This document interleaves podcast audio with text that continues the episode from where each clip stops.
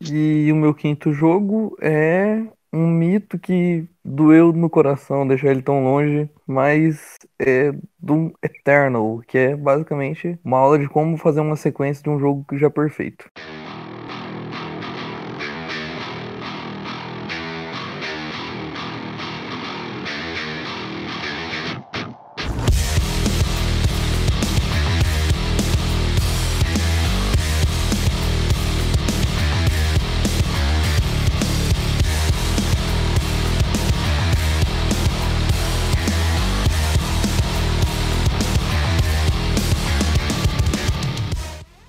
Muito o que falar desse jogo, ele é O melhor FPS já feito. É um dos Não. FPS já feitos. Cara, é- pior que esse meme nem se aplica, porque pra mim ele é o melhor FPS já feito, não tem? Sim, sim, hum, não, pior que eu cara, também acho. Velho, sei lá, cara, esse jogo, velho, no Ultra Nightmare, nenhum outro jogo chega perto, velho, nenhum, nenhum. Vai se Eu- fuder, velho, ele é perfeito, só- ele é tudo. Eu só queria só é, lembrar daquela vez assim, que tu tinha zerado o jogo, tá ligado? E tu veio falar comigo dizendo que, que tu se sentia como se tivesse cheirado um quilo de cocaína, tá ligado?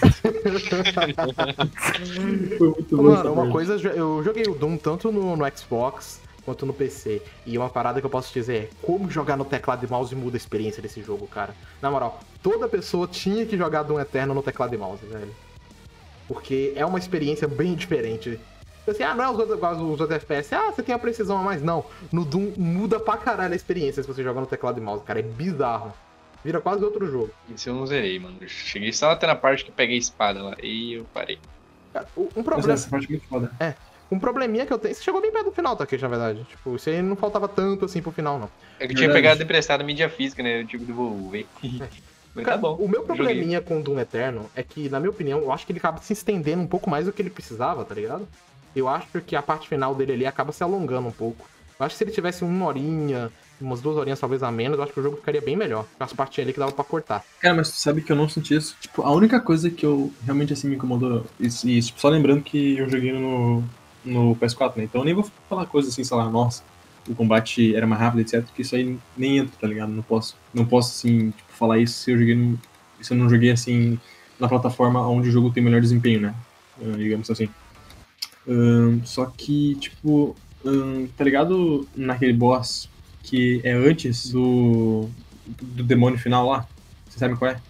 Que é como se fosse assim, tipo, tipo uma sacerdotisa do infernal. Sei, sei, sei, sei, tô ligado. É Mano, chata eu pra achei caralho. essa boss fight chata pra caralho, velho. Sim, tá muito ligado? chata, bosta chatinha. Mas tipo assim, mas tipo assim, tipo, não é nem desafiante, tá ligado? Foi chata mesmo, tá ligado?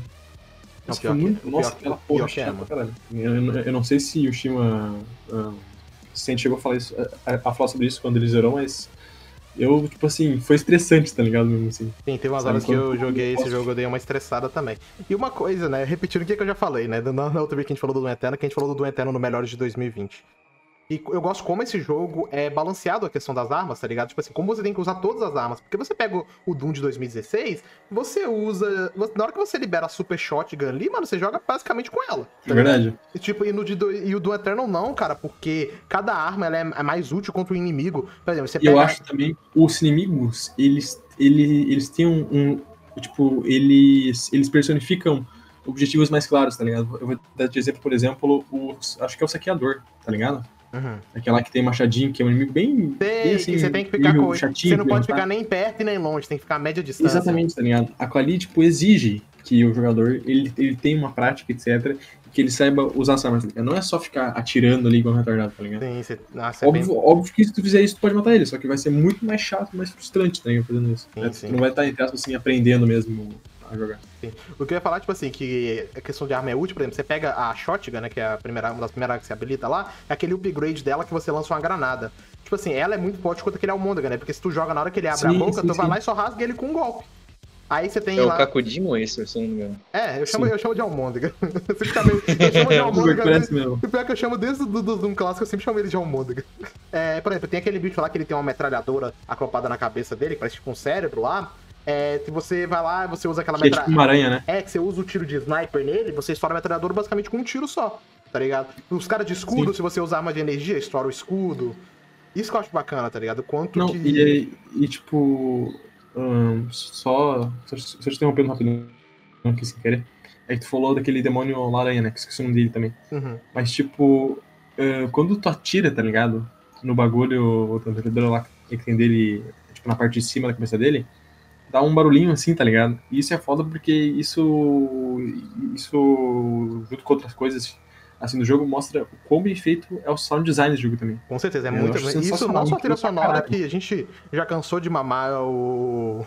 a trilha sonora do jogo. O... Ah, um grande É, o Mick Gordon, Gordon. o cara é fodástico. A gente já cansou de mamar ele Sim. várias vezes, então é até bobeira ele ficar repetindo isso. Mas essa questão que você falou, tipo assim, o som das armas, o feedback aud- auditivo que você tem, ó, falei bonito agora, hein? É, é, mano, é muito gostoso, cara. Tipo, é, Sim, é sim, muito foda, velho. Principalmente o que você falou, Hunter, do que você acha que o jogo se estende demais. É, eu concordaria, mas eu acho que os estágios finais são bons, bons em tipo assim, te forçar a mostrar que você aprendeu durante o jogo. É, Se isso. tem uma coisa que eu acho que eu acho que esse jogo brilha, mas brilha muito, muito mesmo, é em curva de aprendizado. Você pode ter saído do 2016 e ir jogar ele. Você aqui vai ter uma curva de aprendizado totalmente nova. Por quê? Porque o, o jogo ele te incentiva aqui a ser mais agressivo, mas não só ser mais agressivo. Ele te ensina você a ser mais agressivo e mais rápido em tudo que você for tentar fazer. A troca de arma do jogo é mais responsiva. A questão do feedback audiovisual, audiovisual, caralho. O feedback auditivo que você falou tá inteiramente ligado a isso.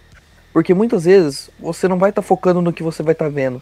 Vai ser algo que você vai ouvir e você vai reagir automaticamente àquilo. Exatamente, Eu isso eu acho ia que- falar, né? Que, tipo assim, cada criatura lá, ela tem um som próprio. Então, à medida do tempo que você vai Sim, jogando, você vai identificando as criaturas pelo som. Porque você tá lá movimentando rápido, você não vai ficar prestando atenção exatamente no que, que pode estar do seu lado. Você- mas você vai Não perceber só. que a criatura tá ali por causa do barulho dela. É um trabalho de áudio Não só as muito foda. criaturas, mas as armas também tem. São Sim. bem, bem distintos, tá ligado? Sim. É que, igual, igual eu tô dizendo, o jogo é, ele é muito acelerado, esse jogo é muito, muito rápido, principalmente se você jogar na dificuldade mais alta, né? O jogo ele é muito rápido, ele é acelerado, e às vezes você troca, por exemplo, de arma, que eu troco de arma, sabe, não vou pra direto que eu quero, eu, eu passo por elas. Uhum. Cara, só de ouvir a arma, nem prestando atenção na arma no desenho, sabe? Na arma mesmo, eu sabia qual arma que era chegando no final do jogo. Porque eu já tinha um feedback da reação, sabe? Da animação. E isso é Teu algo que eu já acho que. decorado qual é a direção, né? Que tu tinha que ir com o mouse Sim, sim. E o que eu acho que é mais uma coisa legal desse jogo é porque isso, em nenhum momento o jogo força você a decorar isso. Você não decora, você aprende. Porque é, o jogo, tipo assim, de- você rapidamente vai pegar tudo isso de uma maneira tão natural, tão natural, que não vai ser o jogo toda hora te forçando, ó, tem vários inimigos vindo aí, hein? Você vai ter que trocar de arma. Vai ter que trocar de arma. Não, o jogo ele consegue fazer isso de uma maneira muito, mas muito, mas muito natural. Que eu acho que isso às vezes chega até a assustar, velho, de tão natural que isso é. E falando mais uma. É, agora voltando mais uma coisa. Eu gosto desse jogo até em expansão de lore, se você quer saber. A lore dele é boa, cara. É estranha, mas a, lore, a gente pensa, ah, Doom, lore, ah, deve ser uma bosta, história é uma merda. Mas não, a lore desse Doom Eternal é boa, cara. Eu achei estranho isso, porque É. se você para pra ler o Eu, tipo, documento, eu acho- olha, nossa, não é o maior masterpiece das histórias do FPS, não, mas ele tem uma lore interessante. Porque, tipo, Igual eu acho falei pro- a parte interessante pro- da lore dele é que ele eleva aquele tom, assim, mítico do, Do do Slayer, né? Doomguy, né? Ou como o jogo é chamado Slayer, né? Ao nível máximo, tá ligado? É, e eu Cara, gostei que ele linka a saga antiga com a saga nova, né? Tipo, isso eu achei muito bacana. épico, mano. Não, e- É e algo a- mais ou menos parecido com o que o foi- fez. Sim, sim. Com o que Hitman fez. Os jogos antigos ser mais, tipo, algo do legado deles, tá É que ligado? tem muita gente que acha que os Hitmans novos são reboot, mas Uma não, lenda. é continuação do Absolution. É, e falando é, sobre o lore desse jogo, eu gosto bastante como eles aqui usam uma espécie. Eu até falei com o Bruno sobre isso.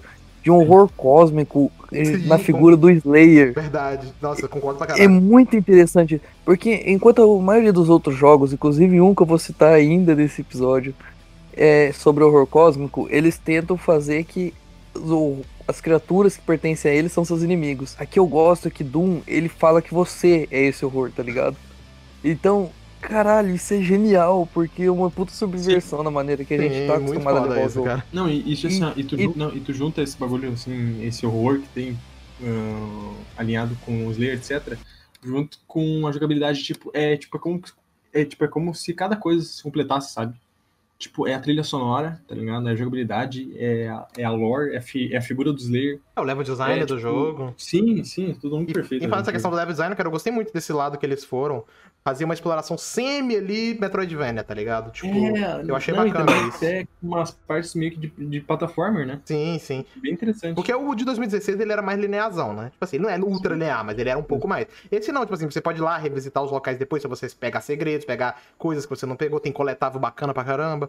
É, é um jogo muito gostoso, cara, de você pegar e revisitar ele e jogar as partes que você já tinha feito, tá? Pra poder pegar outras coisas. Isso é bem legal. E também- agora falando mais um detalhe que eu gostei bastante desse jogo é a direção de arte. Como que ela é coesa com tudo que tá acontecendo. O de 2016 já era puta. O 2016 é uma puta direção de arte foda. Só que aqui eu acho que melhor do que nunca é Doom sendo Doom. É um jogo que ele usa cenários assim totalmente destruídos e tal, mas isso é misturado um pouco, né, com uma parada um pouco infernal. Só que não fica diferentemente do Doom de 2016. Eu, eu sinto que aqui eles conseguiram achar o tom perfeito, sabe? Entre a saga clássica do Doom e a modernização dela. É, eu sinto que o 2016 ele é mais um jogo safe. É o Hugo Martin ali tentando, ó, galera, a gente sabe fazer um Doom, hein? Mas ele ainda é muito pé no chão. Esse aqui é o Hugo Martin totalmente despirocado da cabeça. A gente tá fazendo um Doom agora com a minha cara. Foda-se. Foda-se entre aspas, né, claro. É genial, velho. Nossa, eu acho esse jogo. Eu diria que ele é um dos mais incríveis que já criaram. E mais do que nunca eu também gostaria de destacar como que o Hugo Martin é um diretor é que, que ele. Você sente que ele ama Doom, cara. Você sente que ele trabalha com o que ele gosta. Eu sinto que. Eu não sinto isso em muitos diretores, mas eu sinto que no Hugo Martin. Ele, puta, ele comenta em vídeo de, de cara sentido. com mil inscritos no Doom, tá ligado? Faz vídeo Doom. Ele comenta no canal. Ele acompanha live na Twitch, tá ligado? É foda. Ele aparece direto, me comenta. É bacana ele quando apoia tá mod. assim, cara. Você lembra lá que quando tentaram colocar, se não me engano, acho que de novo em Doom, aí reclamaram, aí ele mesmo comentou no fórum da Steam, não, a gente tá tirando agora porque E tiraram. isso foi uma cara. decisão errada. E tiraram, tá ligado? Foda-se. Eu, eu sinto que ele, ele incentiva mod. Puta, cara, ele é um maluco que. Que ele. Você vê que, tipo assim, ele quer o melhor pro jogo dele, mesmo que isso não seja o melhor pra ele. E, putz, eu fico muito feliz que esse jogo fez sucesso, tem um. Querendo ou não, Doom Eternal é, é talvez o, o jogo mais reconhecido, né? Da de software nova, o jogo que é mais renomado. Eu falo tranquilamente que, eu, que esse jogo é um das, dessa geração, é um dos que mais merece essa aclamação por tudo. Por ele ser uma ode ao, ao clássico, por ele ser uma, uma modernização perfeita, a continuação perfeita, um jogo próprio perfeito, ter muita pessoa envolvida no jogo fazendo o que ama. Isso que eu ainda nem joguei DLC, tô, tô com muita vontade de jogar, mas É, eu tenho É, DLC que eu não finalizei ainda. E agora vai ter parte 2 também, né? Que mostraram o Pipo muito É, foda enquanto eu Marte. tenho, que, eu tenho que jogar, cara, a. DLC Dance Gods, cara. Parece que tá muito foda. Eu sei que a galera ficou meio Sim. preocupada porque o Mick Gordon agora ele saiu, né? E, pô, mas Então, dizem que a trilha sonora tá incrível, porque, tipo você fala, ah, é só trilha sonora, não, Eu cara. vi o Tony falando, né? Tipo, Que ele, que ele terminou a, a, a parte 1 do DLC. Ele disse que a trilha sonora continua perfeita, velho. Tá? Segundo ele. E, e, tipo, olha que o Tonho é tipo, fã de Doom pra caralho, tá ligado? Ah, velho, é, é que Doom Eternal. Eu zerei ele recentemente, mas ele já tomou um espaço no meu coração que. Hoje eu tô colocando ele em quinto, só que eu tenho certeza que se, sei lá, é, eu rezerar ele, ele fica o primeiro, tá ligado? Isso Fácil. acontece comigo também muito. Tipo assim, eu, eu gosto muito do Eternal. Tipo, só entrar nessa parte de FPS só pra gente poder encerrar e tal. Porque eu sei que. Mas, assim, eu, eu gosto mais de outros FPS na geração. Pra encerrar, né, essa parte do Doom, só vou terminar com a minha célebre fase. Doom Eternal tem um monte de arma e cada um faz um tipo de coisa. Uma tira e a outra também.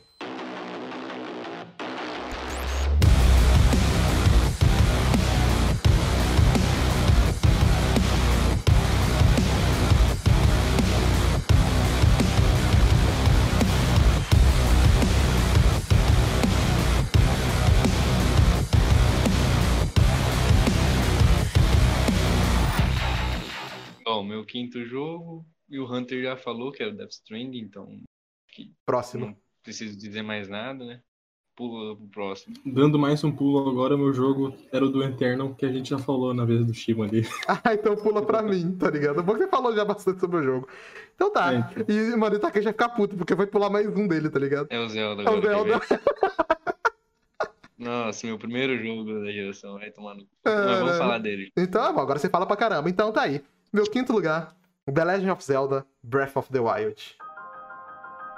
Cara,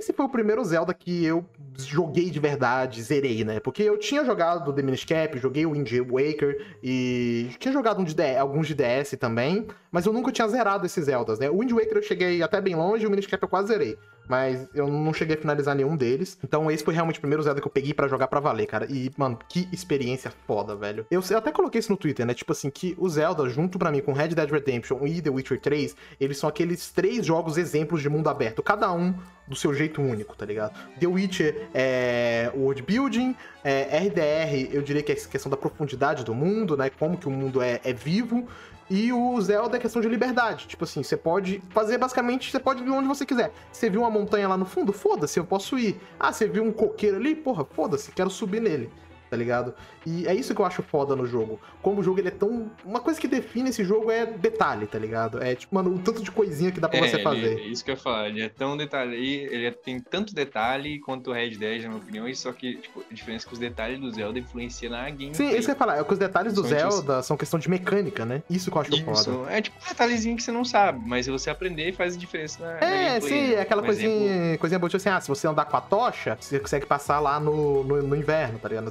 Nas sessões geladas. Se você, você consegue. É uma coisa que nem muita gente sabe, mas. Muita gente sabe, muita gente sabe, porque assim, você pode usar o escudo pra deslizar tanto na neve quanto no, na areia. É, se você. grama também. Na grama também, se você pegar. Se você, quando a sua barrinha tá no vermelho, você consegue dar um pulo duplo, tá ligado? Tipo, você dá um pulo mais alto na hora que você aperta pra poder fazer isso. É, se você pega, se no meio da tempestade você tiver com uma espada e você jogar no inimigo, o choque vai no inimigo. Isso que eu acho bacana, cara. Tem muito detalhezinho. Tem a questão também no deserto, se você estiver no calor, você tirar as roupas do Link, ele vai tomar menos dano. Se você estiver embaixo da sombra, você não toma dano e ele descansa. Essa do tirar a roupa eu nem sabia, cara. Não sabia? Não, essa eu não sabia. Não, não é que ele não é que ele não toma tanto dano, ele se, me- ele se mexe mais rápido, ele se mexe mais rápido e se você achar uma sombra, ele não perde vida aí. Aí outra questão também, é um detalhe que eu fui descobrir há pouco tempo, é das fontes termais, além dela carregar a vida do Link, se você dropar ovo e contar até 5 e pegar eles antes dele ser destruído, o ovo vai estar cozido. Cara, É isso que ia falar, outra coisa, né? Essa questão, tipo assim, se você mata um lobo na neve, a carne dele vai congelar. E quando você assar ela, ela vai te dar mais corações, tá ligado? Isso é muito foda, velho. Se você mata os caras perto da Montanha da Morte, se você deixar uns segundinhos lá, a carne já, a carne já vai torrar. Tipo. É muito foda isso, cara. São uns detalhezinhos, bo assim, bobinhos, entre aspas, mas que complementam a experiência como um todo, né? Apesar de que tem algumas coisas nesse Zelda que pra mim não são perfeitas, né? Eu vejo alguns problemas, principalmente na questão das shrines. É, eu não achei legal terem tirado as dungeons pra valer e substituído pelas shrines, porque são muitas shrines, eu acho que mais do que precisava. E o problema é que depois de um tempo as shrines não são tão bacanas. Né? No início é muito foda, mas depois as shrines acabam ficando meio repetitivas, principalmente essa porque. é uma grande reclamação. né? Principalmente porque tem muita shrine de combate, né? Que não são legais. As shrines de, de puzzle eu acho genial. Tem umas lá que é incrível. Mas, tipo, as shrines só de combate, que só tem os Guardians lá, não, não, não me agradou muito, não, velho. Isso aí eu acho que não, não ficou muito É, bacana. tipo, eu acho que atividades, tirando assim, missão secundária, tipo, atividade secundária no game é um pouquinho meio escassa, na minha Uhum. opinião. Essa questão das dungeons também é um problema bem grave, na minha opinião. E a questão da repetitividade de inimigo é outra. Só que isso aí tem um contexto, então, tipo, Sim, é, eu não vejo esse problema. Esse, no, caso, não foi um problema pra mim. E outra coisa que eu não é curto tipo, não é tanto. repetitividade, é que, tipo, você pega lá os Bokoblin, que é aqueles porquinhos, mano, tem três tipos de três cores diferentes. Pra quê? Era mais fácil criar, tipo, sei lá, três inimigos diferentes, sabe? Isso que me, me chateia um pouco. Porque você pega sempre os mesmos inimigos, só muda É. a cor E deles, outra e coisa eles dão mais dano, eles que usam eu não curti tanto são os boss secundários do jogo também. Os boss principais eu acho bacana, a luta lá com os, entre aspas, clones do Ganon, nas essências do Ganon é legal. Mas eu acho que os boss secundários eu não curti muito, não, cara. São muito parecidos. São o quê? Três, quatro tipos? engano? É, tipo, é muito parecido. Isso aí eu não, não curtia muito, não. E outra coisa que pra muita gente não é um problema, pra mim é um pouco, é o fato, tipo assim, de você não ter, digamos, que missões principais, né? Você tem lá o objetivo. Ah, você tem que é, derrotar o Ganon. Ah, beleza. Como é que você faz pra poder facilitar? É, Destrava- muita gente fica perdido É, nisso. destrava as bestas divinas lá, acaba- controla elas de volta. Beleza. Foda-se, é isso que o jogo te fala. Você não tem objetivo principal. E eu acho que isso pode ser um problema. É uma parada que você pode acabar ficando meio perdido. Eu não curti muito isso. Acho que poderia ter sido um pouco melhor desenvolvido Pra ali. mim não é um problema, mas eu entendo o pessoal, tipo, eu vejo esse problema muito no Hollow Knight, é outro tipo de jogo, mas eu vejo e imagino a mesma coisa. O pessoal, pô, mas ei, eu preciso ficar forte pra enfrentar o boss final e tal, aí, aí que ele tem que se tocar, que ele tem que fazer as shrine no meio do caminho e tal, então, tipo, acho que deveria ter esse foco, tipo, pelo menos ali, tipo, sei lá, mais uma missão, tipo, ah, faz tanto de shrine pra você ficar forte o suficiente pra enfrentar o boss final. Ou, tipo, falar qual que era o melhor caminho. Porque eu fui direto no deserto e também você pode, mano. Porque é horrível lá, é difícil Sim, e você toma sim. dano pra todo lugar. Acho que deveria falar, ó, tipo, não falar, mas recomendar. Eu sei que quebra um pouco a proposta do jogo, mas, tipo, recomendar e falar, ah, vai pelo, pelo Zora's Domain, que é da água lá, Esse é o mais que é mais simples. né? Tá mais fácil. É, pelo menos indicar, ó, vai por aqui. É, de o caminho que eu segui foi um caminho que eu considerei fácil. O primeiro que eu fiz foi do da água lá, o depois foi aqueles lá da Montanha da Morte, o terceiro foi aqueles voador e o último do deserto. Foi o caminho que eu segui. ligado? O deserto é o mais casca grossa, mano, que estão mandando pra qualquer lugar Sim, sim. e é foda. É, porque apenas você tem que, assim, porque você tem que se equipar pra esses lugares. Pra você ir na Montanha da Morte, você tem que ir lá e comprar aquela armadurona lá. Só que pra você comprar ela, você tem que ir na Montanha da Morte. Então, tipo assim, o que, que você tem que fazer? Você tem que ir lá na montanha, lá em volta dela, e pegar aqueles, aquelas lagartixas, sei lá que porra é aquela. Aí tu faz um, um elixir com, a- com, com ele, que você consegue ir lá até a Montanha da Morte e comprar a armadura, né? E aí você consegue andar por lá tranquilamente. E a maioria das vilas tem uma parada parecida assim. Você tem que. Pra você comprar a parada que te imuniza aquela, religi- aquela região, você tem que ir lá no bagulho, né? Felizmente a roupa que te imuniza a região da. Do deserto, né? que é- ela é da missão principal, né? Que é aquela que, você, que o Link fica igual mulher. Sim, Essa eu não roupa é bem- isso, mas eu já vi isso aí. É, isso aí é, é bem legal, cara. E, velho, e uma coisa, tipo assim, que o Zelda, pra mim, é um daquele tipo de jogo que mostra que questão de gráfico, né, textura que eu tô falando, não é tudo, cara. Porque em questão de textura, o jogo, ele é bem ok. Ele é fraquinho, né? Mas, cara, como Ele é um dire- jogo simples em questão de, de, de textura, só que a direção de arte do jogo é muito Linda, cara, compensa muito, velho, mesmo. compensa pra caralho. Até porque ele é um cel, ele puxa meio pro lado do cel shading, né? Então ele nem precisaria ter texturas absurdas. E, mano, e eu adoro cel shading que como os jogos que usam esse estilo gráfico, eles envelhecem bem, né? Pô, você pega jogo do PlayStation 2, Sim. tipo Killer 7, o Mano, você pega o Homem-Aranha Ultimate Spider-Man e o Zelda Também. Wind Waker, Você pega o Okami, você pega os jogos de anime, tipo Dragon Ball, de Play 2, mano, envelheceu bem pra caramba, cara. Em questão gráfica, são jogos que, mano, se tu taca numa resolução maior hoje, mano, os jogos continuam lindos. Enquanto você pega uns jogos com os gráficos mais realistas, mano, é horrível hoje em dia. Você pega até jogo do Play 3, não precisa nem tão atrás, não. Você pega o jogo do Play 3 e eles envelheceram mal pra caramba. Então, é isso que eu sim, gosto, mano. É um estilo gráfico que eu acho muito foda e combinou pra caralho com o Zelda, cara. É. Agora, em questão, tipo assim, uma coisa que não me agrada muito é porque eu também sou um, um merda, né? Eu não curti tanto o sistema de combate, eu achei acabando ele meio simples, tá ligado? O Zelda, ele sempre foi meio simples, sabe, o combate. Você pega o Ocarina, é sempre, tipo, três, com... três, três golpes, aí você comba, tipo, pulando, Hum, rolando. isso que eu falei, tipo defendendo. assim, o que, que dá pra você fazer com outras mecânicas do jogo é bacana, mas o combate com a espada em si é bem simples, tá ligado? É disso que eu tô Ah, é falando. bem simples. Ele tem, tipo, três ataques normal, aí tem um ataque pulando, aí tem um ataque quando você, tipo, dá um parry e o outro ataque quando você Dizia. dá um mortal pra trás. tipo. É, tipo. É.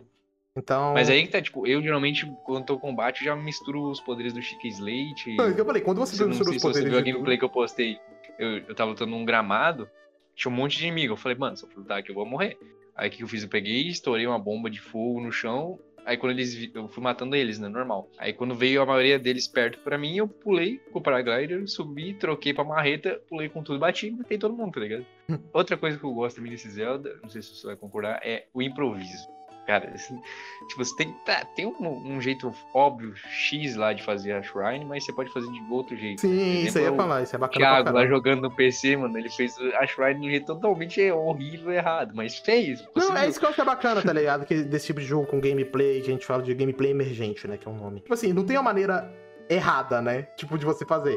Eu acho bacana porque, tipo assim, você pensou numa coisa, se na sua cabeça faz sentido, você acha que vai dar certo, testa no jogo que é muito provável que vai funcionar também, tá ligado? Isso que eu acho foda, velho. Tipo, não tem. Tipo, obviamente, tem a maneira que os desenvolvedores meio que fizeram pra você passar. Mas não quer dizer que você não possa testar de outras maneiras também que possa ser dar certo. Então, essa parada de gameplay emergente que você falou da improvisação, eu acho muito foda, cara. É, eu acho bacana como Assim, obviamente, ele não é um Immersive Sim. Como que, tipo assim, ele tem um conjunto de regras que eles criaram pro jogo e que você pode usar isso a seu favor que vai funcionar, tá ligado? Quando você tentar fazer uma coisa, ela vai funcionar. Isso eu acho muito foda desse tipo de jogo. E o Zelda, ele leva esse negócio ao máximo. Vou, vou falar um negócio aqui que vai ser zoado, só vai tirar sarro. Mas, cara, se existisse um Immersive Sim de terceira pessoa, o Zelda seria um. Pronto, isso que é a minha opinião. Se existisse... Admito. O quê? Tá ligado? Admito. Admito o quê? The Legend of Zelda Immersive Breath Sim. of the Wild é o Immersive Sim da Nintendo. Só queria dizer isso. Essa daí vai ser foda. Já vou mandar no Twitter aqui, mano. Se colocar, mano, vai dizer, se não colocasse a visão em primeira pessoa ali no Zelda, não daria pra considerar, talvez? Não sei. Ah, é, mano, é que ele não tem, tipo, muito questão de level design pra você Sim, sim, eu É. entendi, eu entendi o que você tá falando. Tô, tô só te enchendo o saco. pô. Então, cara, mano, Zelda foi um jogo espetacular. É óbvio, ele tá nessa lista aqui. É, ele, pra mim, é um exemplo de jogo de mundo aberto. E, mano, eu acabei me conquistando ainda mais pela franquia depois de jogar ele. Tô ansiosíssimo aí pra sequência dele, né? Que, que a gente acha que vai chamar Zelda Breath of the Wild 2, mas eu acho que não. Acho que a Nintendo vai botar outro subtítulo. E um dia ela lança, cara. A, a Nintendo prometeu novidades sobre ele no final do ano. E tamo aí, hypadaço. O meu único medo em relação a essa sequência é que eu, eu, tô, eu tô com medo dela ficar muito parecida com Zelda Breath of the Wild, tá ligado?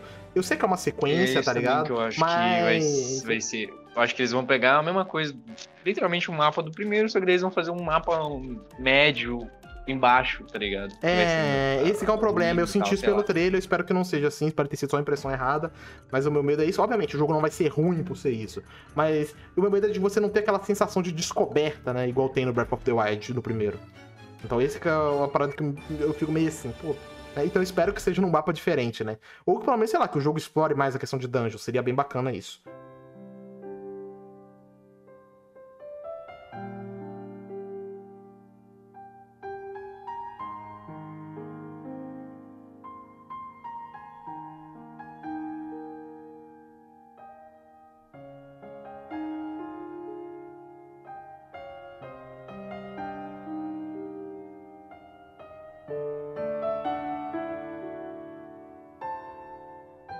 E agora é o literalmente o melhor jogo da, da From Software, né, cara? Dark Souls. Não, vai se fuder Dark Souls 3. É Bloodborne. Pô, pera aí, não fala mal de Dark Souls 3 não, carai. Porra. Admito. Dark Souls 3 é gote, mano. Bem de tretas.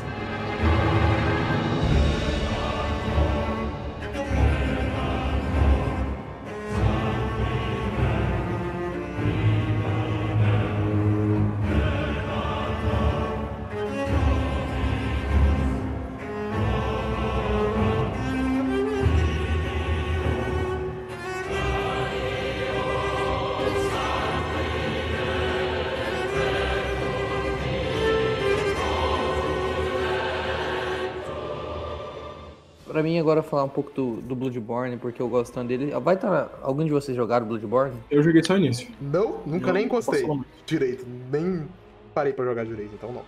Esse vai ser o que eu vou ficar caladão, porque não tenho muita coisa pra falar, não. O... Então, eu gostaria de falar um pouco de Bloodborne é, e falar que pra mim esse é o ápice criativo do, do japonês brocha, né? O grande Miyazaki. Que, que depois, vamos ser bem sério, né? É, Dark Souls 3, mesmo ele sendo um ótimo jogo, eu falei brincando no começo. Mas ele é um jogo que sofre um pouco de uma crise, né, de, de identidade. Às vezes eu sinto que ele tem elementos poucos criativos, mas é porque eu acredito que tudo isso se esgotou na enquanto ele tava fazendo Bloodborne. Porque, cara, puta que pariu, como que ele resolveu fazer um bagulho muito, muito, muito único. É, ele misturou horror cósmico com você ser o- um caçador totalmente diferente do que era é, o Fez uma O mistura, é, mito- ele misturou isso aí, ele misturou a questão do Berserk, tem muita referência ao Berserk, né? Sempre teve, né? Muita. Mas o Bloodborne também tem bastante. O que que você ia completar também era do. Não era sobre o Lovecraft. Lovecraft é o horror cósmico. Horror cósmico. Esse jogo é, tem uma coisa que eu acho muito interessante, que é como ele muda a fórmula Dark Souls e incentiva você a ser agressivo. Dark Souls 1, né, e Demon Souls também, que eu não cheguei a jogar, mas pelo que eu vi, ele segue uma estrutura que ele te incentiva a você ser cauteloso. Ele não incentiva você a ser um, um agressivo. Mas. Sim, concordo. e ele porque no subverteu- Bloodborne, tipo, você consegue até regenerar a vida. Quando você toma dano, você regenera a vida atacando. Então, É que você tem um tempinho Sim. ali pra você dar o counter e recuperar a vida, e sem contar que você não tem escudo, né? Por só isso já É, muda a É, dinâmica e de você gameplay. consegue farmar, farmar a vida também. É isso que eu ia falar, os, os- os- lá no jogo não é igual Dark Souls que você tem os extras, né? Que você recarrega quando você vai pra fogueira, né? Entre aspas, vamos dizer assim. Você tem que farmar os itens, né? É uma parada muito parecida que tem com o Nioh. Né? O Nioh você também tem. Obviamente tem alguns que voltam quando você é, vai na, entre aspas, fogueira, né? Que não é fogueira o nome. É, mas no, Blood, no Bloodborne vo- volta alguns ou você perde todos mesmo? É que, tipo assim, na real, Bloodborne, ele. Você não perde, né? Não é que você não perde tudo, é que você praticamente não perde nada. Você perde só alguns itens que não são tão cruciais. Mas é porque Bloodborne, é, naturalmente você vai morrer mais em Bloodborne do que em Dark Souls. Só que vai ser. Só que provavelmente você vai levar menos tempo pra zerar do que você levaria Dark Souls. Porque as batalhas são muito definidas muito mais rápidas do que são em Dark Souls, sabe? ou você mata o chefe muito rápido, ou você morre muito rápido. Porque o jogo, ele. É a mesma coisa que eu falei sobre o Eterno. É como que o jogo muda algumas coisinhas pra te incentivar a ser agressivo. É que é o lance da vida, é o lance do farm. Mas uma coisa que eu acho interessante nele é como que ele conseguiu fazer um design de criaturas que te mostra o que você tem que fazer. Eu sinto que Dark Souls 1, engraçado, né? Que Dark Souls 1 muita gente fala, "Ah, jogo difícil pelas boss fights, só que eu acho que as boss fights são os piores pontos, tipo assim, não pior, mas um dos piores pontos do Dark Souls 1. Mas em Bloodborne, em contrapartida, eu acho que eles conseguiram melhorar tudo do que era. Pra mim, que é a melhor boss, por exemplo, tem o melhor boss da From, que é o. Cos, órfão de Cos. É. Eu, eu adoro aquele boss. Ou, ou é a Lady Maria, não lembro agora. Acho que é o órfão de Cos. É, é ele. Eu acho que. E fora que esse jogo tem. Você, eu, Takeshi, não sei se você vai concordar comigo, mas esse jogo tem a melhor Hum. história e narrativa da From Software, né? Porque aqui eles Mano. acharam um balanço perfeito. É, eu acredito que Bloodborne é o ápice do, do Miyazaki fazendo o que ele gosta. Porque, puta que pariu, velho. Como que esse jogo tem muita, mas muita coisa pequena que eu acredito que nenhum outro cara teria as ideias que ele teve. É uma história foda, mas que ao mesmo tempo não é expositiva, só que não é também tão sutil quanto Dark Souls, sabe? É uma narrativa mais presente, só que ao mesmo tempo ela consegue equilibrar muito, mas muito bem com a gameplay. Porque quando eu fui jogar, eu falei, putz, é um Dark Souls rápido essa porra aqui, qual que é a chance dar merda? Muita. Mas Cara, jogabilidade rápida é justificada e, sei lá, é melhor ela ser rápida. É, sei lá, É, cara. porque os inimigos mim- são muito mais rápidos também, né? São mais ágeis, vixi. Sim. Três vezes. Não, é que tudo no jogo é muito mais rápido, né? Tanto que eu sinto que. É, agora vai ser um hot take aqui. Eu sinto que em Dark Souls 3 eles tentaram fazer um Sekiro, mistur... um Sekiro, ó. Um Bloodborne misturando com Dark Souls e foi um bagulho meio esquisito. Você também teve esse- essa impressão? ou- Sim, sim, sim. Eles aceleraram o combate. Você, você, Sim, você só que eu acho Dark que Souls 1 não 2. combinou com Dark Souls, na verdade. eu acredito que com Bloodborne é perfeito. Acho que até combinou um pouco, porque, tipo, assim, fugiu um pouco do que o Dark Souls é, mas você pega, tipo, tem uns boss que são muito mais ágeis que qualquer outro da franquia. E seria meio ruim se você tivesse uma gameplay mais lenta, sabe? Você pega, tipo, Não, o próprio sim. Gael, como é que você ia enfrentar ele com a gameplay antiga? Não tinha como, cara. É justificado eu- eu pela que você- história é. e pelo resto. Mas eu acredito que pra Dark Souls ela não funciona tão bem. Entendo, ah, mas o Gael e tal. Não, beleza, concordo que é impossível. Só que eu acredito que até o Gael não é um erro, né? Eu não falo isso, mas sei lá, eu acho que pra Dark Souls o melhor era fazer um bagulho mais, mais pesado, sabe? Que eu acho que combina mais. Mas voltando a, a Bloodborne. É que não tem muito o que falar dele, porque ele é um jogo que é melhor você jogar sem saber muita coisa da história, sem saber muita coisa do combate. Porque, agora falando a mesma coisa que eu falei do, do Doom Eternal, como esse jogo tem uma curva de aprendizado boa pra caralho. É, é porque É, esse jogo- todos os Souls-like, na verdade, tem, mas esse É. aí e o Sekiro em acho que o específico são os Sekiro, dois é, que- acho que o Sekiro é um dos piores casos, porque, tipo assim, enquanto Dark Souls, Bloodborne, imagino que deve ser a mesma coisa, porque ele puxa mais pro lado do RPG também. Dark Souls é aquela parada, se tu tiver fudido, mano, tu vai upar, cara. Upa lá que é provável que tu passa. O Sekiro, por ele ser ação e aventura, não adianta tu ficar lá farmando. Você tem que aprender as mecânicas do jogo. Se tu não aprende, filho, o Inshin, do Inshin, você não passa do Inshin, cara. Não passa. Eu fiquei literalmente 4 horas pra passar do Steam. É, mas. seguida. Mas, tipo assim, é, agora falando sobre. Voltando pra Bloodborne. É que eu acho que Bloodborne tem a melhor curva de aprendizado da From, sendo alguém da From, assim, né? Da nova, quero dizer. Sendo alguém que jogou praticamente todos, menos Demon Souls. Mas Demon Souls dizem que é o pior, então. eu acredito que Bloodborne realmente seja melhor. Mas. Ah, o meu favorito É. da From ainda é Dark Souls 3, mas é porque eu não joguei Bloodborne, então não sei como eu vou falar. É que- mas é que, tipo assim, é, Bloodborne é, é uma masterpiece sem fim e não liga pros caras que falam, ah, mas o sistema de, de life é contra o que o jogo, o videogame é. Ah, vai tomar no cu, velho. O bagulho é totalmente justificado pela porra da narrativa, pela porra das mecânicas, é, é foda. É melhor, cara, sei lá, é por, também porque é muito mais temas que eu gosto mais. Eu sou mais fã dessa parada de horror, de é, Lovecraft e tal, então acho que esse jogo é mais pra mim. Mas, nossa, Bloodborne é uma é uma ode ao que a quem gosta de horror cósmico. Você gosta, Eu, eu, eu gosto pra caralho de Lovecraft, cara. E é um dos motivos do. Não só porque eu gosto dos jogos do Miyazaki e tal, mas um dos maiores motivos de eu querer jogar Bloodborne é por causa que ele pega muita referência de Lovecraft, principalmente na questão dos boss e um pouco da lore, cara. Não, todo É, mundo que jogou mas- fala que ele é disparado o melhor jogo com o horror, cro- o horror cósmico e baseado nas obras de Lovecraft, né? É assim, que ele não é uma adaptação direta de nenhuma obra, né? Mas ele pega inspiração. Ele consegue ser melhor que o Call of Cthulhu que saiu novo, que é literalmente focar na porra do Cthulhu. E eu gostaria de falar que, mesmo esse ano o jogo, sabe, sabe, pega bastante da parada do horror cósmico, mas não jogue achando que é só isso, tá? Porque o jogo ele é muito, mas muito, mas muito, tem muito mais coisa do que só o horror cósmico. Tem, cara, sei lá, velho, é porque eu amo tanto esse jogo que é até difícil elogiar uma coisa, sendo que pra mim ele é o melhor de tudo da From. É a melhor jogabilidade, é a melhor história, é a melhor, sei lá, a melhor arte. Putz, é o ápice da From em tudo que eu já vi no- nos jogos dela. Putz, foda. Joguem, joguem. É, joguem esse jogo, é melhor do que essas bostas aí que você dão chance, como Sekiro.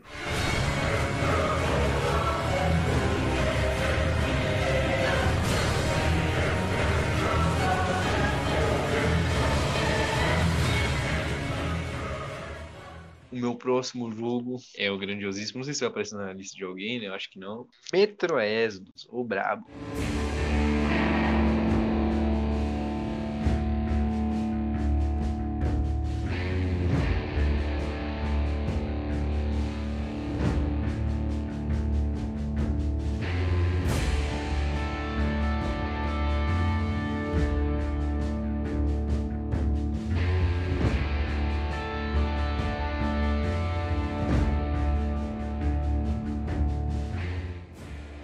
Ele quase Esse entrou na minha lista, mas não entrou. E se o Shima vai conversar um pouco comigo também, eu acho. Eu também, Ah, caralho, eu só Não sei, se o adoro. Barry, não sei se o Barry. Eu falei, não sei se o Barry jogou também. Eu não zerei, mas eu joguei. Cara, é, um que fato curioso, eu sou o único daqui que não jogou o jogo, sendo que gosta de Immersive Sim.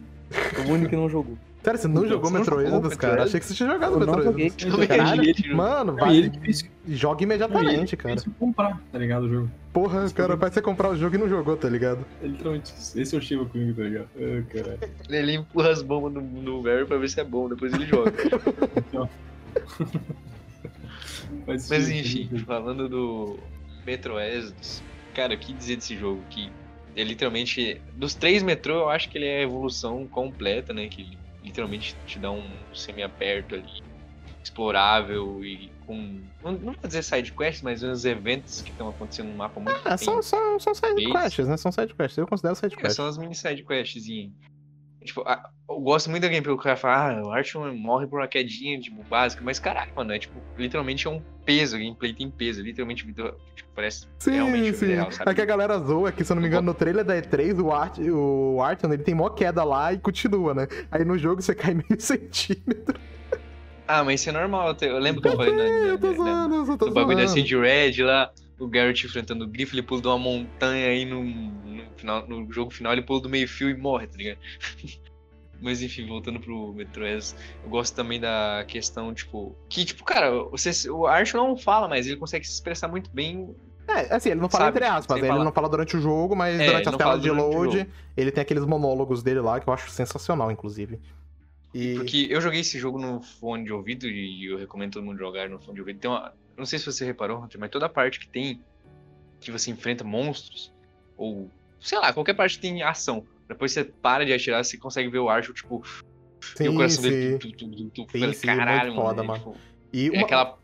O jogo já começa épico, né? Aquela parte do trem lá que a gente tem que levar o trem, mano. Sim, É, muito foda, cara. é muito. Mano, uma coisa que eu tenho que falar, tipo assim, eu descrevi o Zelda Breath of the Wild como detalhe. Uma coisa que descreve perfeitamente, uma coisinha só, que descreve esse jogo é imersão. É um dos jogos Sim, mais isso que eu imersivos que eu, falar, joguei cara. na minha vida, cara. Eu, e se não for o mais imersivo que eu joguei, é um dos. Facilmente, cara.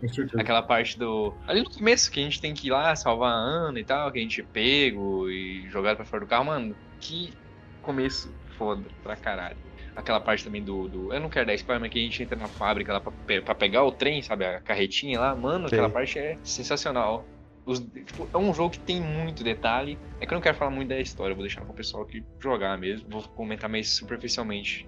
Mas, tipo, a- o detalhe também, outra coisa que eu percebi, na hora que você tá atirando com a arma, tem vezes que a- ela trava, sabe? Sim, sim, isso é um detalhe que eu acho muito bacana, cara.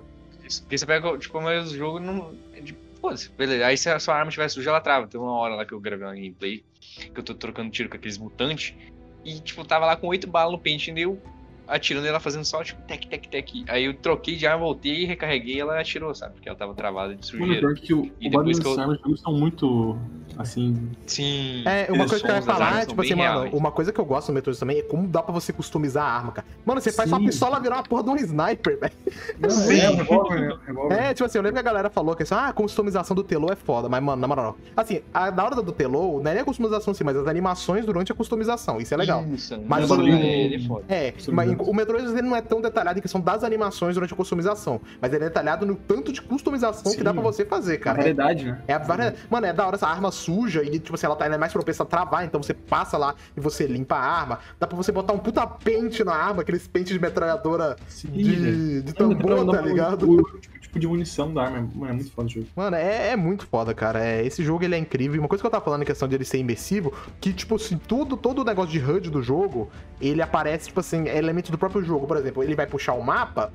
É, é- é realmente um Hum, caderninho muito foda. que É a puxa. caderneta dele. É quando você Isso, é olha com o binóculo, ele marca no mapa ali, você vê marcado com caneta, tá ligado? Sim, mas O nome disso aí- também tem que no relógio dele, né? Se eu não me engano.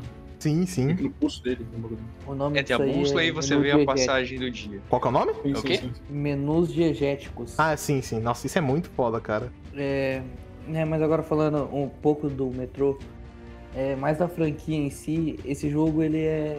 Eu sinto que Metro Exodus, pelo que eu vi, eu não joguei, né? Ele é o mais próximo da, da inspiração ma- máxima deles, né? Que é Stalker. Sim, com certeza. Mano, que ter ele. Ele é muito mais uma Abraço, continuação de Stalker do que de Metrô, exatamente, tá ligado? Isso que é Eu isso é um sinto que ele fato. abraça tudo que ele é, tudo que Stalker é, ele abraça assim, fala, ah, metrô ten- tenta ser isso, sabe? E eu Sim, sinto sim. que o Exodus é o que melhor tenta isso. E eu, Eu eu gosto bastante disso, inclusive. acho muito foda isso. Tipo assim, uma coisa que o Takeshi falou, tipo assim, que você tem algumas missões secundárias, cara, que eu acho bacana que isso realmente influencia, né? O relacionamento da galera que você tem no trem. E eu acho bacana também, tipo assim, que o jogo ele tem dois finais, se eu não me engano. Não quero dar spoiler sobre esses finais. Mas o que eu acho, eu acho legal é, tipo assim, que os finais do jogo, isso desde os metrôs originais, ele não é que definido. Cada capítulo tem um final, né? Assim, O diferente. É, eles não é definido pelo, fi- pelo uma escolha que você faz ali, não. É pelo seu estilo de gameplay, tá ligado? Se você for. Se você for agressivo, sair matando os humanos, você vai ter um final. Se você for no stealth, só derrubando os humanos, é, fazendo as missões secundárias, melhorando seu relacionamento com a galera lá do metrô, você tem um outro final. Isso que eu acho bacana, tá ligado? Não é só uma escolhinha que você fez ali no final do jogo que vai definir o que, que o qual que vai ser. Isso eu acho muito foda, cara. Eu acho muito bacana isso. Mas assim, um, um negócio, sem querer dar spoiler aqui, mas tá ligado aquele primeiro é, tipo, capítulo depois do trem, Uhum. é, onde tem aquela seita lá doida? Sei, sei. Sem querer dar, dar spoiler pro time e tal. Mas basicamente assim, é, eu não lembro, tipo, na real, tipo, o que eu lembro é que eu fiz a maioria das, das coisas sem matar ninguém, tá ligado? Só, tipo. Você fala aquela parte que a gente tem que pular no trem, Só- bem no comecinho. Não, não, não, não, não. ele tá falando naquela parte que você tem lá, eu acho que desceu uma ponte, um bagulho assim. E Sim. você tem que ir lá que tem uma seita religiosa. Eu tô ligado com a parte que ele tá falando. Sim, sim. Aí, tipo assim, eu não matei ninguém ali, tá ligado?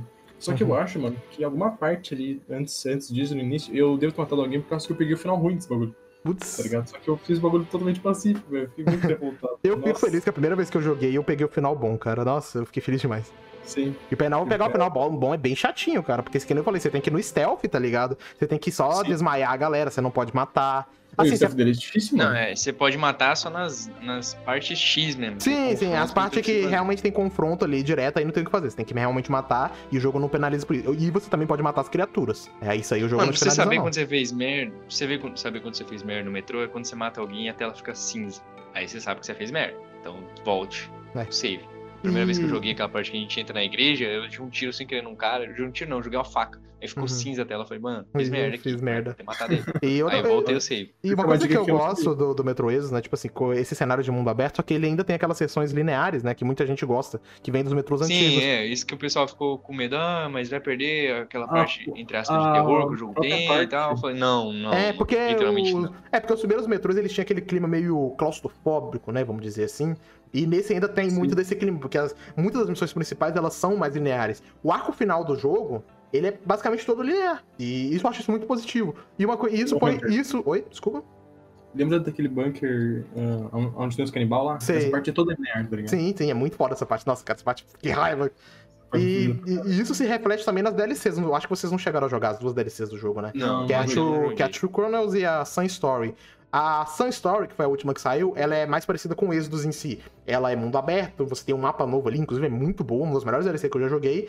Enquanto a True Chronicles, ela é uma DLC mais curta e ela é basicamente o que os metrôs antigos são. Ela é super linear, não tem nenhuma sessão de mundo aberto nela. É assim, eu vi você jogando aqui, você tem que queimar uma gosma lá, Sim, bem no sim. e tal. São as duas DLCs são incríveis, cara. Tipo, depende de qual jeito que você gosta. Se você gosta mais de mundo aberto, né? Igual o Metro Exodus, é capaz que você vai gostar mais da Sun Story. Se você gosta mais do estilo dos metrôs antigos, vai gostar mais da primeira. Então, eu achei muito bacana isso, cara, porque o jogo ele soube mesclar bem essas sessões de mundo aberto com o a questão do jogo ser meio linear, né? Que é uma coisa que Gears também fez, só que eu acho que o Metro fez melhor, porque o mundo de Gears, tipo, não, não vale muito a pena você sair explorando do Gears 5. Enquanto no Metro Exodus é bem recompensador você sair explorando, tá ligado? Isso que eu acho muito foda. E outra coisa, não tem como a gente falar desse jogo sem falar do absurdo gráfico que ele é, né? É Isso que eu ia citar facilmente. agora. Pra mim, ele é facilmente o melhor jogo. Pelo menos em realismo, assim, ele é o jogo mais realista da geração Eu, passada. eu coloco ele pau a pau ali com o The Last of Us Part 2 e com o Red Dead Redemption 2, cara. Eu acho que os três são. É que, tipo assim, é porque o Metro ele tem um gráfico em questão de textura absurdo. Mas, assim, obviamente, ele por ser um jogo em primeira pessoa, ele não tem tanto detalhe nas animações, né? Enquanto Red Dead É, e The Low são absurdos em questão de animação. Mas isso aí também não tira os méritos do, do Metro Exodus, que é incrível o gráfico daquele jogo. Eu até postei umas prints agora há pouco. Tava revendo aqui umas que eu tinha tirado e, mano, que jogo lindo. E eu tô a fim de jogar ele de novo, cara. É absurdo esse jogo. Eu, tô- eu vou jogar a versão de nova geração, quando sair. Rejogar. Vai ser de graça pra quem já tem o jogo, então filé do boi. Vai vir com Ray Tracing? Uhum, Sim. até o Series S, se eu não me engano, vem com Ray 60 Trace. FPS. Porra, é, aí é limitado. E é isso, mano. Quem for jogar, jogue imediatamente. Tamo junto.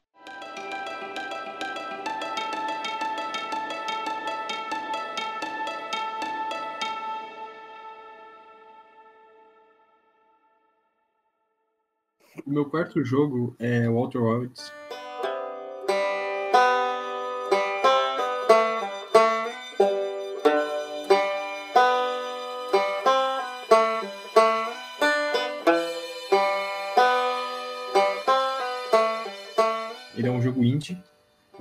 Publicado pela Mítica também, Anapurna, igual o What Remains of Edith Finch, né, que eu tinha citado anteriormente nessa lista aqui. Ele é um jogo hum, que a premissa principal dele, assim, pra, tipo, quando tu vê sobre ele, etc., é, parece ser exploração hum, meio que espacial, né? E realmente o jogo tem isso, bastante disso. Hum, a partir do momento em que tu sai do primeiro eh, planeta, né, que tipo, tu interage com, com o pessoal ali do, do teu planeta na- natal e etc., hum, tu vê, tipo, a grandiosidade daquilo ali, tá ligado? De, tipo, como vai ser interessante explorar cada um daqueles planetas que estão bem distantes de ti ali, sabe? E eu acho que isso pra mim traz, traz toda essa experiência magnífica que é o, o Outer World, sabe? Tipo assim, por exemplo, vou dar um exemplo, né? Quando eu saí do, do- do planeta Natal, né? Eu peguei e eu pousei num planeta onde o núcleo era um buraco negro, tá ligado? E caía meteoros de fogo, né? Nele. Eu acho que era vários incertos, se não me engano. Aí eu peguei e pensei, porra, buraco negro, né? O que, eu vou fazer? Vamos jogar lá, tá ligado? Né? Me joguei, me joguei lá. Foda-se, Tá o buraco, né? O, o Bruno não pode ser astronauta, tá Cara, ligado? O cara, mano, ele, ele assistiu muito Interestelar aí, Falou velho. que cara Interestelar. negro. Ah, ah, vamos ver um buraco aqui, vou me jogar, foda-se. Então, aí eu entrei, aí eu me joguei no buraco, etc. De repente eu spawnei num lugar super, tipo assim, meio que na beirada, assim, extrema do mapa, tá ligado? Tinha uma estação espacial. Aí Não eu era peguei... bem um buraco, era, uma, era um buraco de minhoca, não um buraco negro, eu acho. Não, é, tipo, não, tipo, eu não sei, mas era tipo, era tipo, tinha aparência de buraco negro, tá ligado? Enfim. Ah, não, eles são parecidos mesmo. Não, pelo Enfim. menos é o que parece, né? Eu não sei, nunca vi flip espaço, pô, É, o buraco negro ele, ele suga tudo e o buraco de minhoca ele faz uma ponte que te joga pra outro É, lado não, do tá universo em instantes, tá ligado? Teoricamente, né? Porque ninguém nunca testou. É, teoricamente, ninguém testou ainda, né? Não, Na sim, é, prática é pra fazer isso, né? Não, tá certo, obrigado. Não, é, bom, na teoria, na Aí- verdade, né? Pra fazer isso. Ok, desculpa. Aí desse É, na buraco teoria. negro, né? eu saí num canto, meio que num canto, assim, meio que na beirada do mapa, tá ligado? E tinha uma estação espacial perto. Aí eu me aproximei, né, e tal, porque no jogo tu, tipo, meio que usa um traje, né, de astronauta, que tem meio que um jato nas costas, sabe? E, e uma coisa interessante também é que quando acaba, ahn, ahn, tipo, o combustível, né, tu pode usar o oxigênio do teu traje como um, um bagulho pra te dar impulsão, ao invés da, Caramba. combustível, é, bem foda. Aí, tipo, eu cheguei nessa estação espacial e tal, e eu vi que tinha umas escritas, né? Que o jogo, uma das coisas também que tu pode fazer também, enquanto explora os planetas, né? É tu é meio que investigar, assim, sobre um. sobre um, uma civilização perdida, tá ligado? Se, eu- se eu não me engano, o nome é, é, é Nomai, o nome do povo, tá ligado? Só que tá, tipo, totalmente Cara, pelo que eu tá vi nesse jogo, eu não eu joguei um pouquinho, assim, uma brincada, mas, cara, uma, uma palavra que define esse jogo é descoberta, descobrimento. Total. Define esse jogo. Total, total, total, porque é bem isso mesmo. Tipo, a cada minuto, assim, tu ia descobrindo coisas novas, né? Como eu disse. Aí eu, aí eu pesquisei sobre isso e tal, tinha um diálogo.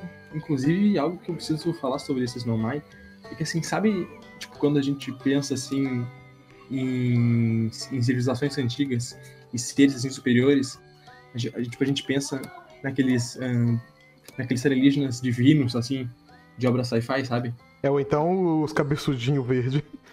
É, então. Não, mas tipo, eu digo, tipo, tipo, sabe aquele. Tipo, aquele senso que a gente tem de, tipo, de, de um extraterrestre, assim, que tem uma inteligência muito superior, tá ligado? Sim, sim. Ah, e tipo assim, eles, obviamente eles são inteligentes pra caralho e tal, só que tu vê assim, tipo, com tipo, conversas sobre super-humana, sabe? No meio disso. Como, por exemplo, ah, por exemplo, uma vez eu tava investigando, né? E eu vi uma conversa, por exemplo, se não me engano, era um. Era uma, uma criatura, tá ligado? Um, tipo, meio que fofoqueando sobre. Tinha visto outra criatura traindo, tá ligado? Ela. E isso é uma conversa entre aliens, tá ligado? Tipo, uma civilização perdida, tá ligado? Tipo, eu cheguei nessa estação es- espacial, né? E eu fiquei olhando pra cima, tá ligado? Que era meio assim, que tipo, tinha um vidro assim, e tinha um, um círculo assim, tipo, dourado, tá ligado? Lá, que, que, por que ele serve, tá ligado? Eu fiquei olhando pra cima, esperando, esperando, esperando, esperando, esperando, e passou o sol, tá ligado? E tipo, no momento que o sol passou ali, eu fui, eu fui teletransportado pra aquele planeta onde o núcleo era um buraco, era um buraco de minhoca, tá ligado? De volta, entendeu? Então, tipo assim, isso é só um exemplo, tá ligado? De diversas coisas assim, tipo, incríveis, de mecânicas incríveis que eu, que eu, que eu acho ao longo do jogo, tá ligado? Tipo assim, tem um planeta, tá ligado? Que o nome dele é Profundezas do Gigante. Que ele tem. Ele, ele, tipo, ele é só água, tá ligado? E ele tem uns. meio que uns tornados, sabe? De água. Esses tornados de água, quando eles batem nas ilhas é que tem ali, as ilhas vão pro espaço. E depois de um tempo elas voltam, tá ligado? Então, tipo, é muito foda. Esse- Como. Esse jogo é uma daquelas. É uma daquelas experiências que é só jogando mesmo, tipo, pra entender. Não, sim, total. Mano, vendo essa experiência que você tá falando aí sobre o jogo, então aquela galera que fala que esse jogo deveria ser linear é mamaco, né? Não, sim, com certeza, velho. Porque eu-. Porque eu tô vendo que você falando Não, isso não. aí. Uma das melhores coisas é isso. Peraí, até eu que não gosto do jogo. Até eu que não gosto do jogo falo que isso aí é que fala isso é louco. É totalmente burro. O que é uma das minhas críticas ao jogo é como ele usa a questão do loop, sabe? Uhum. Loop, É, entre então, aspas. eu- Eu não gosto Eu ia disso. falar desse, desse loop em breve, mas se quiser pode falar, Xinga. Do sistema de loop. Não, é que eu ia falar que eu não gosto porque eu acho meio. meio desnecessário, sabe? Eu acho que a exploração por si só. O pessoal não sabe como é que é esse sistema de loop, então se quiser explicar, pode explicar. Eu É, tenho um engano, é looping cada- de tempo, eu não sei quanto, eu não sei quanto tempo que é. Então, Mas aí depois de um tempo É o 22 sol minutos, explode. não é? Sim, 22 Não é 22 minutos? É, é. 22 minutos. Aí o sol explode e varre a galáxia inteira e você recomeça tudo de novo. Ah, pra mim era pra explicar o que que era, entendeu? Como é que era, tipo... O Ah, pessoal vai falar, ué, looping, mas looping do que, tá ligado? É, então, pois é. Ahn, mas, tipo, eu, eu, tipo, acho que tem uma certa. Tem, eles dão uma justificativa pra isso, tá ligado? Que faz sentido até dentro ali da lore do jogo, enfim, etc. E, tipo, eu acho muito foda que eu quero ressaltar aquela parte que o Takeshi falou de descoberta, tá ligado? Tipo assim, tem uma lua no jogo que se se tu olha pra ela, ela aparece, né? Mas se tu parar de olhar pra ela e, e tipo, tentar achar ela de novo, ela some, tá ligado? Ela não aparece de volta, entendeu? É, que é a famosa lua quântica, né? Que é chamada no jogo. E tipo, o jogo ele não, praticamente não te mostra direito uh, tipo, como é que tu chega lá, né? Em diversas partes. Só que depois tu vai vendo assim. Quase assim que meio que, que metáforas, assim, em alguns aspectos, assim, sobre aquilo ali, tá ligado? Que tu vai explorando assim em lugares que tu nem imaginaria. É, é que explicaria como é que faz pra chegar naquele lugar ali. E quando tu chega, por exemplo, nessa lua quântica, né? Um, tu consegue ir para diversos, meio assim, que lugares paralelos, tá ligado? E num desses lugares paralelos, tu consegue um, falar com um ser dessa raça, dessa civilização perdida vivo, tá ligado? É muito, mano, é muito foda esse jogo, velho. Todo esse lance de exploração e tal, isso é realmente algo que eu fiquei impressionado jogando. Todo o negócio dele ser um jogo indie e tal, eu acho que o cara teve muita criatividade para pensar em cada uma coisa dessas, tá ligado? Deu pra ver que ele fez tudo com tipo, muito carinho envolvido. Um, que ele deu tempo, sabe, pro jogo, eu acho, sabe? Tipo, ele tava desenvolvendo há muito tempo, se não me engano. Tem vídeo, por exemplo, de acho que 4 anos ou 5 anos atrás, que tu vai ver, o... tinha trailer da alpha do jogo, tá ligado? E era completamente diferente, mano, tá ligado? Em alguns aspectos. O, o estilo visual, etc. Tem um texto aí agora que uma pessoa lá do Twitter fez, tá muito bom, sobre o Outer Wars também. Inclusive, algumas partes eu até tirei, eu, tipo, eu peguei de inspiração do texto, né, pra falar aqui, obrigado, inclusive. Uh, mas, enfim, resumindo, uma experiência fantástica. Talvez, por exemplo, tu não goste, por exemplo, da mecânica, a pessoa que jogar, né, talvez não goste da mecânica de tempo e tal do loop. Eu entendo até isso, né? O, por exemplo, o Leonardo, por exemplo, ele não gostou, tá ligado, disso. Ele, ele tava curtindo o jogo, tipo, ele tava amando o jogo até descobrir que tinha esse, esse, esse bagulho do loop, tá ligado? É, isso me preocupa um pouco também. Foi um dos motivos de eu ainda não ter pegado pra jogar ele. Tipo, eu, eu, eu vi a galera comentando, ah, o jogo tem um sistema de loop. Eu fiquei tipo, tá, beleza, né? Eu vou jogar um dia, mas eu fui, tô adiando. Ele tá no meu, no meu backlog, mas eu, eu tô adiando ele. É um jogo cheio de descobertas, cheio de momentos impressionantes. Eu acho que não é um jogo perfeito, né? Porque não existe jogo perfeito. E não é por causa que ele é indie e é criativo, etc., que ele vai ser perfeito, né? Só que vale a pena. É uma experiência que vale a pena se arriscar. Eu, particularmente, eu não tinha interesse nenhum, tá ligado? Só que eu peguei numa promoção da PSN e tal e eu amei o jogo. Só aí, então, pra quem tem Xbox, ele tá no Game Pass de, de ambos os serviços, né? Tanto do uhum. Xbox quanto do PC, então se você já assina, você já assina os serviços, você não vai precisar pagar nada mais pra jogar esse jogo. Pois é, vale, vale muito a pena. Ah tá, corrigindo, não tá no do PC, só do Xbox. Pronto. Ok. Mas vale muito a pena mesmo assim.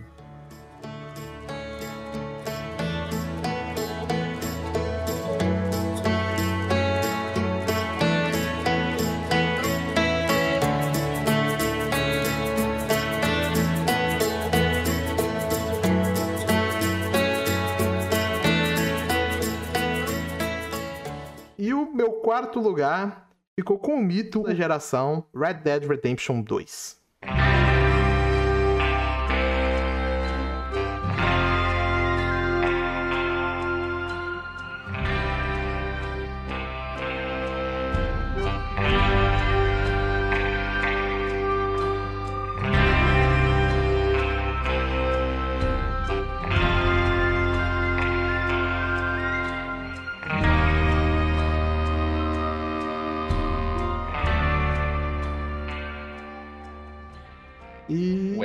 O épico, cara, o Kino. Admita, é um dos jogos já feitos, com toda certeza. É um jogo da Rockstar, com certeza. É, um, né? é definitivamente um jogo da Rockstar, cara. Como esse jogo ele é detalhado para tudo. Tipo, as animações do jogo é são. Demais, né? É até demais, cara. Tipo, tem hora que fica meio chato. Você vai limpar a arminha lá, tá lá o Ark tirando o paninho do bolso para limpar a arma.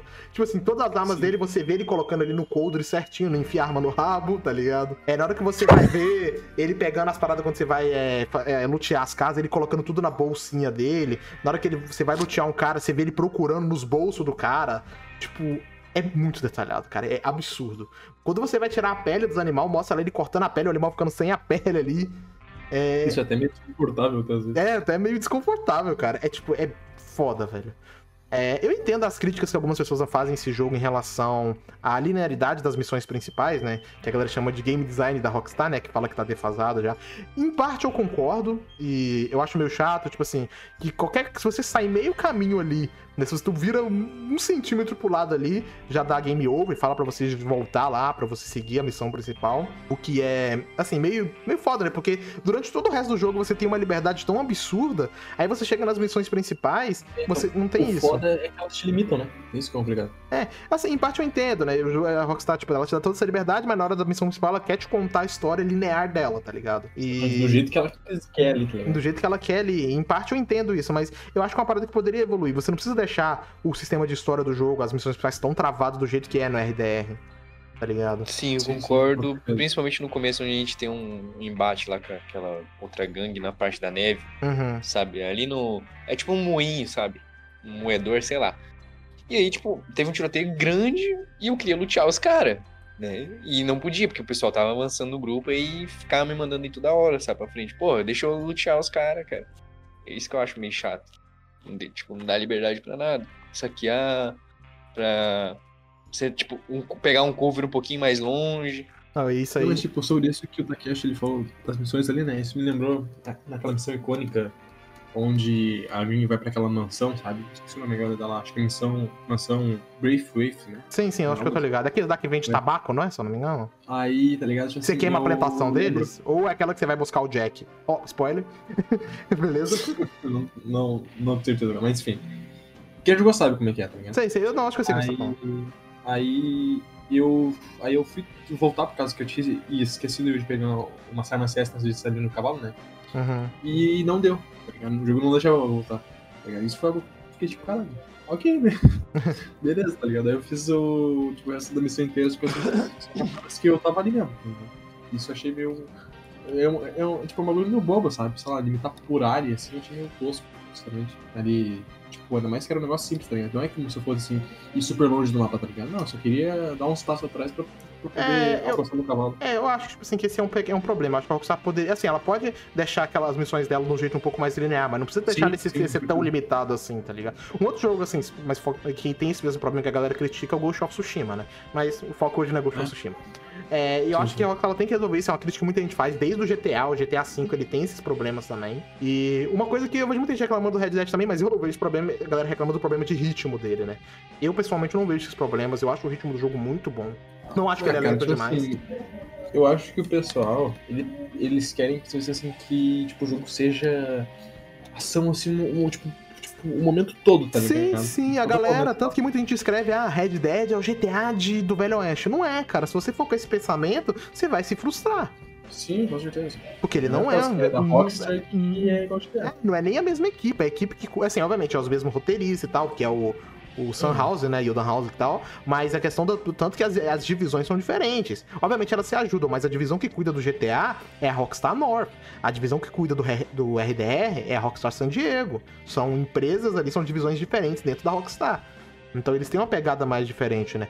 O GTA é aquele jogo, tipo assim, mais assim, ah, zoeira, mas tipo assim, ah, tem um mundo aberto aí, se diverte do jeito que você quiser. Não quero parecer babaca assim mas pra mim parece que GTA é um jogo assim voltado pra massa casual, tá ligado? Concordo, e assim, eu não acho escroto, não, eu concordo com você nessa em parte isso.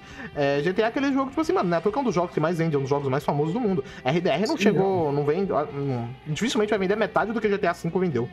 Tá ligado? Sim, sim. Não, tipo assim, e eu não tô dizendo que, tipo, nossa, Red Dead seja super É o jogo do Kino, né? É, o jogo tal, dos underground. é, tá não é, tá ligado? Só que, tipo assim, tem muita gente, por exemplo, assim, que, tipo, como o próprio Hunter falou, que, tipo, jogou um GTA V da vida, tá ligado? E tá, vai achando que o, que Red Dead eh, é, é igual, etc. Aí pega, não é igual, se, eh, se decepciona e fica xingando o jogo no Twitter por pura besteira, tá ligado? É, exatamente. É meio bobo isso daí, na minha opinião. Uma, uma coisa que muita gente critica também é aquele capítulo 6, se eu não me engano, que é aquele que você passa numa, numa ilha, né? Tem gente que não Esse é o curte muito. É 5 ou 6, eu não lembro. É aquele partícula que você passa numa ilha é, da, da América do Sul, né? Se eu não tô enganado. É, Guarma. É, Guarra, né? E eu, sinceramente, eu não desgosto desse capítulo, tá ligado? Eu acho ele um capítulo legal, ele é mais focado na ação ali e tal. E eu não. Assim, obviamente, eu acho ele um pouco uma quebra de ritmo em relação ao resto do jogo. Mas nem por isso eu acho ruim, tá ligado? Eu vi muita gente falando, não, esse capítulo é ruim. Eu não acho, eu acho ele assim, um pouco abaixo dos outros, mas eu não acho que o- jogo desce muito de nível nesse Cara, capítulo. mas o que, que eu gosto desse capítulo, velho? Eu não gosto tanto assim, sei lá, pela, pelo fato de, ah, nossa, mudou to- totalmente o cenário, ou então porque tem, ou, então porque tem momento de ação foda e tal. Mas eu acho foda porque mostra, assim, tipo, como que os personagens vão agir, tá ligado? Numa situação onde, tipo assim, eles nem sabem que eles vão sair dali vivos, tá ligado? Uhum. E, e, tipo, e, tipo assim, por exemplo, por exemplo, um, o Dutch, por exemplo, ele se, ele se mostrando assim cada vez mais agressivo, insano, né? Sim, porque é basicamente nesse capítulo aí, depois dele, que você vê realmente a grande virada do Dutch, né? Sim. Porque, assim, eu não acho que é spoiler, né, falar, porque, tipo... Acho que todo mundo sabe que o Dutch, ele tem essa virada, porque acho que a maioria das pessoas que jogou RDR2 jogou o RDR1, né? E, É. e todo mundo sabe que RDR1 é, se passa depois, né? O RDR2 é uma, é uma prequel. Aliás, ah, É. falando em personagens assim, cara, esse jogo tem um personagem incrível, né? Cara, É, Pra mim, um dos, um dos favoritos, assim, com de certeza. jogos da Rockstar e de jogos Não, também, eu diria que no geral mesmo. Eu acho que ele tem um dos melhores elencos de personagem, com as melhores construções. Ele, pra mim, tem disparado que é um dos melhores personagens mais bem escritos dos games, que é o Arthur Morgan. Cara, eu adorava o John Marston. E ainda adoro, é um puta de um personagem. É muito legal a gente ver as coisas que aconteceram no RDR2 e o que que leva, né, a situação do RDR1. Mas, cara, pra mim, o Arthur é um personagem, digamos, entre aspas, perfeito ali, cara. É um, do- é um dos melhores personagens mais bem escrito, cara. É difícil você encontrar um personagem tão bem, assim, tão carismático Sim. quanto o Arthur caralho. Morgan. Sem querer dar muito spoiler, mas, pô, todo mundo fala, aquela cena da conversa dele com a freira é pra quebrar qualquer um, velho. É, é foda, velho. Não, não, não, aquela que eu é- chorei no Red Dead, mano. é- é, então tu não tem coração, então. É, eu, também, eu também não chorei, mas, tipo, mas fiquei É, abalado pra pessoal, caralho. tipo, no, no, no Red Dead eu não chorei nem no Assassin's Creed 4. O pessoal fala, eu, mano, ah, uma cena normal. Eu entendo que é triste e tal, mas não me afetou não, mano. É, tipo, mas, é, mas é uma cena, tipo assim, de quebrar o coração. Tipo assim, você não chorar, você fica pelo menos ali pensativo, né? Você fica, tipo, porra. Não, tu fica triste junto com o Arthur ali, tá ligado? Nossa, velho. É, porque, tipo assim, mano, você pega até o nome do próprio jogo. É Sangue, Morte e Rendição, né? Que tem até uma missão com esse nome, inclusive. E é basicamente isso que o jogo se trata, né? Porque tanto o, o, o John Marston no primeiro jogo, quanto o Arthur nesses aqui no 2, eles estão procurando a redenção por coisas que eles fizeram, tá ligado? O tempo inteiro é o Arthur fazendo isso, ele buscando redenção pela sua vida de crimes que ele teve. E é muito foda isso, né? Tipo, assim, ao mesmo tempo que ele não abandona totalmente, mas ainda assim ele tenta ser o máximo possível uma boa pessoa, né? Exatamente. Exata- Exatamente isso. Porque, quer dizer, se tu faz o, o caminho honrado, entre aspas, né? Tem um final bom. Sim, que pra mim é o que faz o sentido dentro do contexto do jogo. Você seguir o caminho com a. Né, seguindo as más escolhas, eu acho que teria, entre aspas, uma história errada, vamos dizer assim. Entre aspas, né? Porque não tem história errada, mas eu acho que seria aquele caminho, tipo assim, que não faz sentido com a proposta do jogo em si. Eu acho que a proposta certa do jogo, vamos dizer assim, os caminhos certos pra você seguir, seria o caminho onde você consegue, digamos que a redenção, né? Isso eu acho bem bacana no jogo. E como, tipo assim, Sim. mano, não, a gente falou dos personagens e tal, mano, não tem como falar, mano. Pra mim, essa é uma das melhores histórias dos games também, cara. É, como a gente vê a evolução dos personagens, que a gente falou que são tão bem feitos, pô, você pega o próprio. O, o- os arcos, e os arcos também, né, cara? É tudo muito bem trabalhado, assim, tá ligado? Tipo, desde o primeiro, que começa lá na neve, até o final, que também termina na neve, né? Sim, sim, é o- muito foda isso. Eu digo do, do epílogo, no caso. né? É, ele fecha o ciclo ali, cara, é muito foda, mano. Um, é, é muito foda. E uma coisa que eu acho que, tipo, mexe muito nessa parte da, da história, né, do Red Dead 2, é uma frase que o Arthur diz, eu não, eu não lembro se é pro, é pro John, mas eu tenho quase certeza que é. Que ele fala que a vingança é um jogo para tolos, tá ligado? Uhum. E, tipo, mano, isso é algo assim que depois que tu termina, assim, o Faz jogo, tá sentido, ligado? mano. Depois que tu termina algum até, tu fala, assim, caralho, o Arthur é sabe pra porra, tá ligado? É, e faz sentido porque toda a situação que acontece no RDR1 é por causa disso, né? Sem querer dar spoiler, mas a situação que acontece no RDR1 é por causa disso, então faz muito sentido isso. E uma coisa que a gente falou, tipo assim, Sim. falou a questão dos detalhes, falou da história, mano, mas uma coisa que eu gosto nesse jogo, como o gameplay dele é gostoso. Tipo, ele é muito bom em questão de gameplay, cara, você dá tiro, é muito bem feito. A questão do combate, eu acho que em questão de combate corpo a corpo dele ali, desses jogos em terceira pessoa, eu diria que ele tem um dos melhores, cara. As brigas que você tem ali do bar e tal, aquela uma das primeiras brigas que você tem que é lá na lama, cara, é muito foda, cara. E É, então, tipo assim, eu acho que, tipo, pra, tipo, pra mim a jogabilidade dele, tipo, é melhor que a do GTA V, tá ligado? Ah, com toda certeza. com certeza. Até porque, né? Só são. que São quase cinco anos, né? Não, são cinco anos, são literalmente cinco anos. É, é, tipo, tipo, é melhor que o GTA V, mas eu não sei se dizer assim que é, tipo, totalmente boa, tá ligado? Porque É. pra mim, o sistema de mira ainda é muito travado ainda, velho. É, é porque. Sei se é só- É porque. Não, eu concordo com você, mas em parte faz sentido, porque o GTA ele puxa a jogabilidade mais arcade, né? Enquanto o RDR, ele tenta ser um pouco mais realista, né? A jogabilidade dele é bem mais realista. Tanto que, mano, é tem. Ele tem umas putas animações. As animações do jogo é tudo, tipo, muito. É muito bem feita, cara. Você vê, tipo assim, ele tirando a arma do Code, ele puxando, é, ajustando o ombro ali, tá ligado? Então, Sim. a mira acaba ficando um pouco mais lenta. Nessa parte eu concordo, mas eu também entendo a proposta, Também né? que as armas também, elas, elas têm uma cadência muito menor, tá ligado? Na época do. É, é tipo do Red Dead do que dentro do contexto do GTA, tá ligado? Que é modernidade. Sim, sim. Cara, é- RDR é um jogo incrível, cara. É disparado um dos melhores da geração, né? Não é à toa que ele tá nessa lista aqui em quarto lugar. Se fosse pra colocar em questão técnica ali, cara, ele provavelmente, tipo assim, só mérito técnico, não gosto pessoal, tá ligado? Mas, obviamente, ele tá ali, no mínimo, no top 2. Disparado. É, mas, como essa lista não é só questão de. é, em questão técnica, né? Ele acabou ficando no meu quarto lugar, mas é um jogo que eu recomendo pra qualquer um, cara. Qualquer pessoa que goste de videogame, esse é um jogo que as pessoas têm que experimentar, porque ele é absurdo em tudo que ele tenta fazer, cara. É difícil eu citar um ponto negativo que eu falando realmente, ah, isso aqui é ruim do jogo, tá ligado? Tem coisa que eu não gosto tanto, que nem essa linearidade toda na questão das missões principais, mas não é uma parada que eu falo, ah, isso prejudica a experiência do jogo.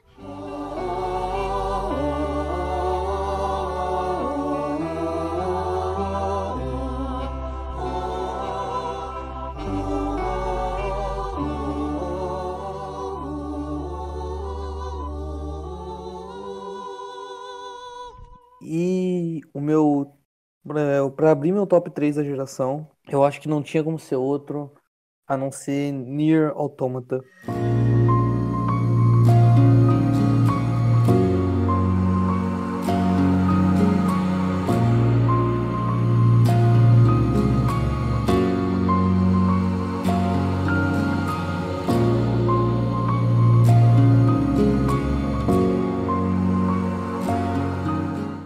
Automata é um jogo, é um caso esquisito comigo. Porque quando ele lançou, eu consegui jogar ele um pouco no PlayStation 4 de um amigo meu. E eu, que decepção, velho. A porra da Platinum, cara. Fez baioneta, agora faz essa merda aí. Jogo ruim, cara. Jogo ruim. Aí. Platinum vagabunda desenhou dinheiro do Scalebound pra fazer essa merda, esse jogo da robô rabuda. É, vai se fuder, velho. Jogo de punhetação do caralho. jogo pra otaku E eu não gostava. mano. Punheteiro. Não gostava, não gostava, não aturava o jogo. Aí hum, passou um tempo, lançou a versão para Xbox, lançou a versão para PC. E eu fui rejogar. é, já no PC. E primeira coisa, o jogo não rodou, né? Porque o jogo não roda no PC, em nenhum PC do mundo. Mas O dele é muito um mal feito, cara. É um patch feito por fãs que melhorou pra caralho a experiência. Aí eu rejoguei o jogo, terminei a primeira campanha, eu falei, ok, jogo legal, não é tão ruim quanto eu achava. Joguei a segunda campanha, jogo legal, não é tão ruim quanto eu achava. Eu terminei a terceira, né, que é a C, e eu já, minha cabeça já deu aquela primeira explodida, né? Meu Deus, meu Deus, o jogo é foda mesmo, hein? Porque, ah, aqui acho que não é spoiler porque eu não vou falar nada da história. Mas não fale mesmo, hein, campanha, cara. Senão eu vou em Pirapãozinho te pegar, hein, que eu não joguei ainda não. Na campanha 1 hum, e na 2 são campanhas longas, né? Acho que tem cada uma 20 horas. Você que fizeram recentemente, Bruno, quantas horas tem mais ou menos a, a campanha A? Ahn, A rota A, no caso, eu, né? eu fiz 22 horas nela. Aí já é um tempo considerável, né? Eu, eu fiz bastante um set quest também, então. Não, sim, mas vamos colocar então umas 17 horas, vai. 17 horas já é um tempo razoável, né? Aí a segunda tem mais ou menos o mesmo tanto. Mas Uhum. essas duas primeiras são basicamente o prólogo do jogo. Porque é da rota C que o jogo realmente começa. É isso que eu falo, a galera que joga o Nia, mano, fala que ah, o jogo realmente, o A e o B é prólogo, aí a rota C que realmente começa. Aí eu falo, caralho, tem que zerar essa merda de jogo cinco vezes pra conseguir o final, mano? Porra. Velho, mas o, o Hunter, eu quando me falaram a primeira vez isso, eu tinha esse mesmo pensamento. Só que, cara, é, eu, a hora que eu joguei e eu vi o, C, eu falei, não, é definitivamente uma das coisas mais geniais que eu joguei na minha vida. É, foi explodir minha mente, sabe? Eu, eu não tinha jogado antes Drakengard, não tinha jogado nada do, do diretor do jogo, que é o Yoko Taro, não tinha não jogava muitos jogos desse jeito. E então, Nier Automata foi basicamente o meu primeiro contato com o jogo do web, né, cara, do Weibo. É até difícil eu falar de Nier Automata porque o principal do jogo é escrita, é o roteiro e tal. Mas é um dos jogos mais incríveis e geniais em questão narrativa que eu joguei na minha vida. Sei lá, um top 5 fácil. Se não top 3, sei lá, porque a narrativa desse jogo é perfeita. E pra mim ele só não tá mais acima porque eu acho que a jogabilidade dele é bem, bem simples, bem mais simples do que poderia ser. É uma coisa. Mas é... é- uma coisa que eu não, não curti tanto. Tipo assim, faz até sentido, porque provavelmente é um jogo que teve um orçamento minúsculo, né?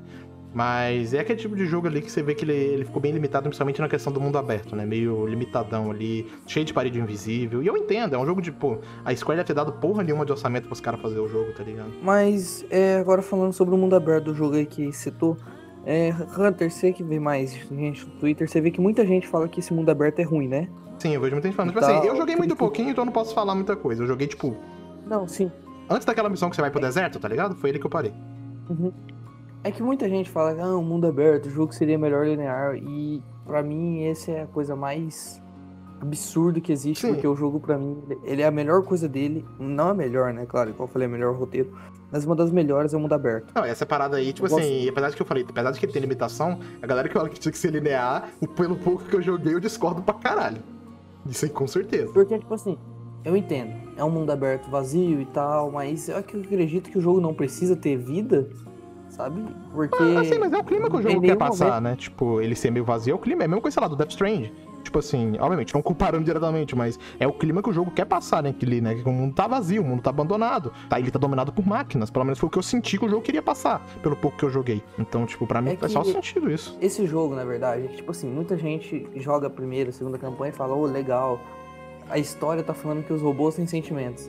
Mas, cara, a história tá falando, tipo, olha o que esse robô tá fazendo, cara. Ele não tem sentimento, ele não tem só sentimento.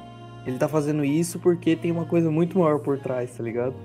E se você vê, é que esse jogo, igual o Drakengard, tem muita coisa de uma parada de expressão corporal, tá ligado? E, cara, você começa a prestar, tipo, quando você zera depois da campanha, você, você vai rejogar as primeiras, você vê que tem muito detalhe de animação do que o robô tá fazendo, tá ligado?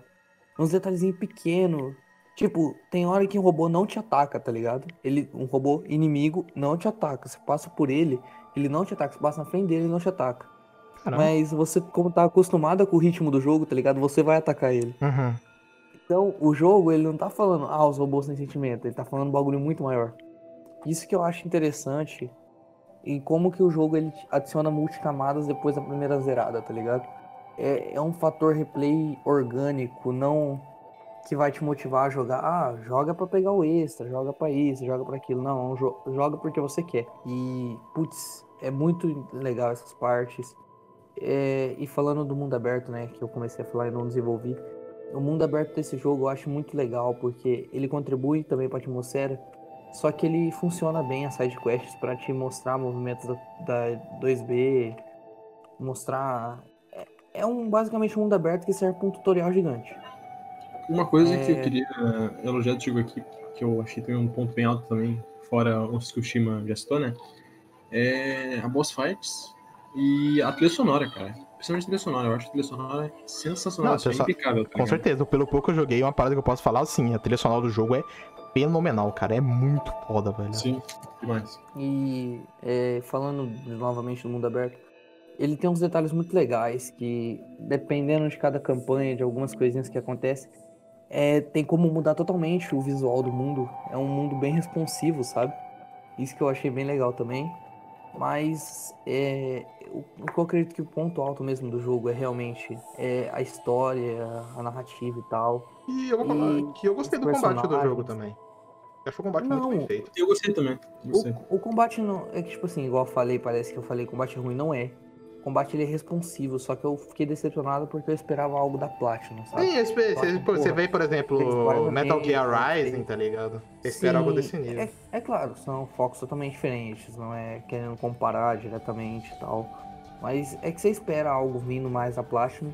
Mas faz sentido, o orçamento, a maioria deve ter ido mais pra essa parada da direção criativa, né? Então é entendível que o jogo tenha esses problemas.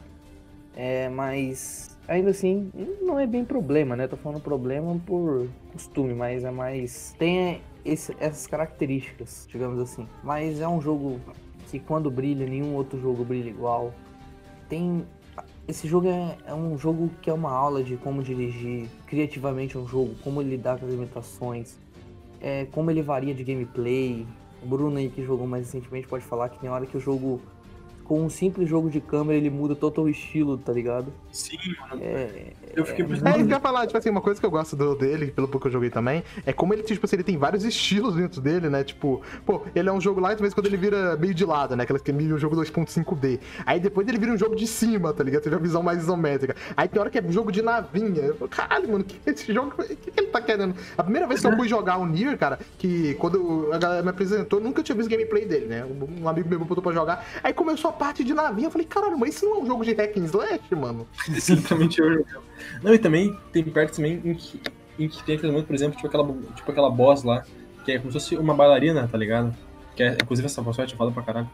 Ahn, em que em que tem momentos em, em que tem que hackear, tá ligado? Aí vira meio assim que um que o top down shooter, mano, é sensacional o jogo. Assim, tipo, o jeito que ele tem, alterna. tem as momentos que ele, que ele vira um meio que um bullet hell, que você tem que tomar cuidado pra avançar. Caralho, velho. É, tipo assim, isso é mais uma característica de, em geral, jogos do, do diretor, né? Que é o Taro, mas não deixa de ser legal de citar isso, né? Mas, putz, é um jogo que ele sabe muito bem trabalhar com o pouco orçamento que ele tem. É, não é um jogo que ele usa como desculpa, ó, a gente tem esses problemas por causa do orçamento. Ele fala, ó, a gente tem problemas, só que é o que a gente conseguiu fazer, algo muito mais foda. E tem algumas cenas desse jogo que, nossa, são de quebrar. Não sei se é na campanha A, não sei se o Bruno chegou a presenciar. Sabe aquela cena? Acho que uma vez eu postei até no, no status do WhatsApp, Bruno, se você ver. Aquela lá que. nas flores. Não vou dar Hum. muito contexto. Aquela cena, velho, é de quebrar qualquer um, velho. Qualquer um que tá jogando. Tipo, Nas todo flores? mundo que eu. É, de, uma, de um campo de flores, num campo florido. Ah, sim, sim, sim, sim, sim, sei. Eu já postei ela no, no status. É que é até difícil de falar desse- dessa cena por causa que ela é intimamente ligada a um dos, mai- um dos maiores pontos do jogo, sabe? Então por isso que eu tô me contendo ao máximo aqui. Então é legal de citar como que esse jogo ele sabe fazer umas ce- cenas emocionantes, cara. É, são coisinhas pequenas. o- O arco do caralho, do 9S é do caralho, é é como é um plot twist que não é aquele, sabe? Plot twist por plot twist. É, é muito foda. É, é literalmente um dos jogos mais criativos, é, narrativamente falando, que eu já joguei. Fácil, assim. E acho que todo mundo, pelo menos, deveria dar uma chance, porque ele é um jogo bem acessível dentro do- dos padrões dele, né? Que fala Yoko Taro e tal, tá acostumado mais com uma parada mais de nicho, tipo Drakengard. E Nier Automata ainda é bem, bem acessível, bem fácil de jogar. Mesmo você não ligar muito pra história, tem um combatezinho bacaninha, tem um, um parkourzinho legal, tem algumas coisinhas legais fora a história e que realmente vale a pena. E eu acho que todo esse é um dos jogos obrigatórios da geração, sabe? Dos jogos que eu citei, acho que esse esse Prey talvez sejam os os que eu falava apenas jogue que você não vai se arrepender. E lembrando que pra quem tem Xbox, ele tá no Game Pass. Então, se você já assina, não vai precisar pagar nada mais, né? É só ir lá e jogar. Podcast patrocinados pelo Game Pass, tá ligado? Microsoft, patrocina nós aí, mano. Dá uns meses de Game Pass aí, pô. O meu vai acabar esse ano. Colabora com Ele nós. tem, ele tem game- ele tem ele tá no Game Pass esse jogo? Do, do console. Ah, putz, mas caralho. Joguem. Então não tem desculpa pra não jogar essa porra. Não tem, tá ligado? É, joguem, é o melhor jogo da geração aí, mentira. Jogue Mas um dos é um jogos já feitos. É, esse é literalmente um dos jogos da geração. É literalmente um dos jogos do Yokotaro, cara. Literalmente um dos jogos de 2017. Exatamente. Literalmente um jogo japonês. literalmente um jogo japonês, isso aí. Admito, Admito. admito, cara. E, e, cara, e se isso que a gente falou não te convenceu, O Frost falou que é bom, então o jogo é bom. é, o, se o Frost falou, então é, então é bom. Frost, te amo, cara. Também. Nós te amamos, Frost.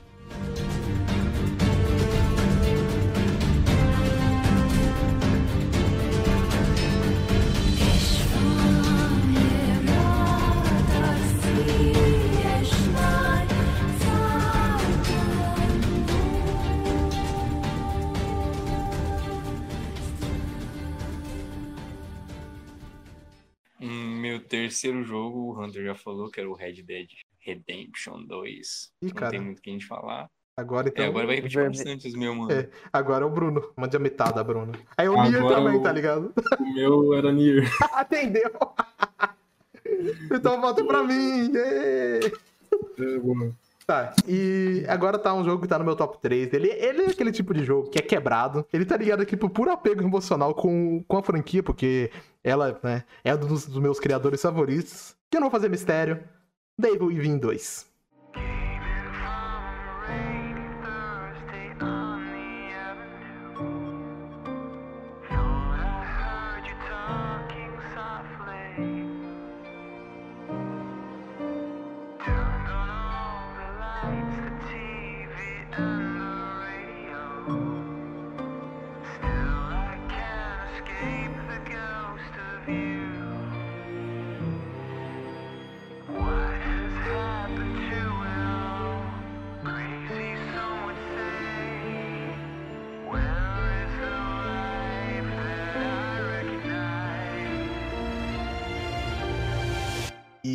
Cara, como eu adoro esse jogo, cara. Ele é para mim disparado um dos melhores survival horror que eu já joguei na minha vida. Não é toa que ele tá aqui no meu top 3.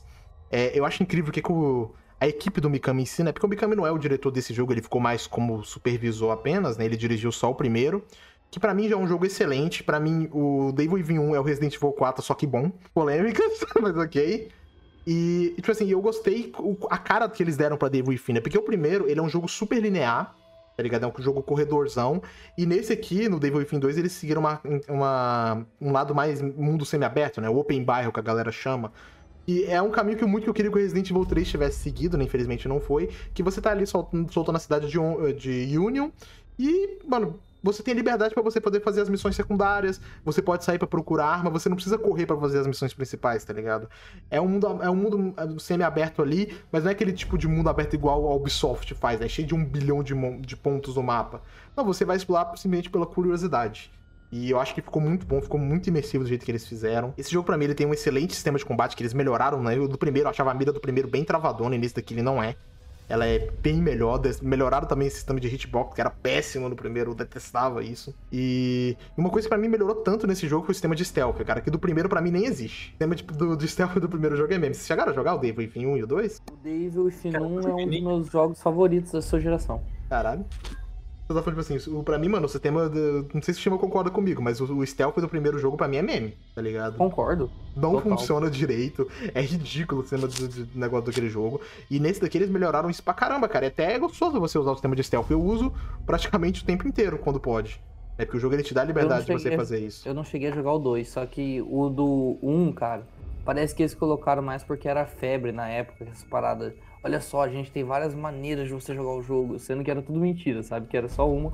Só que os caras mentiam falando que era vários. Sim. E uma coisa que Parece eu é senti.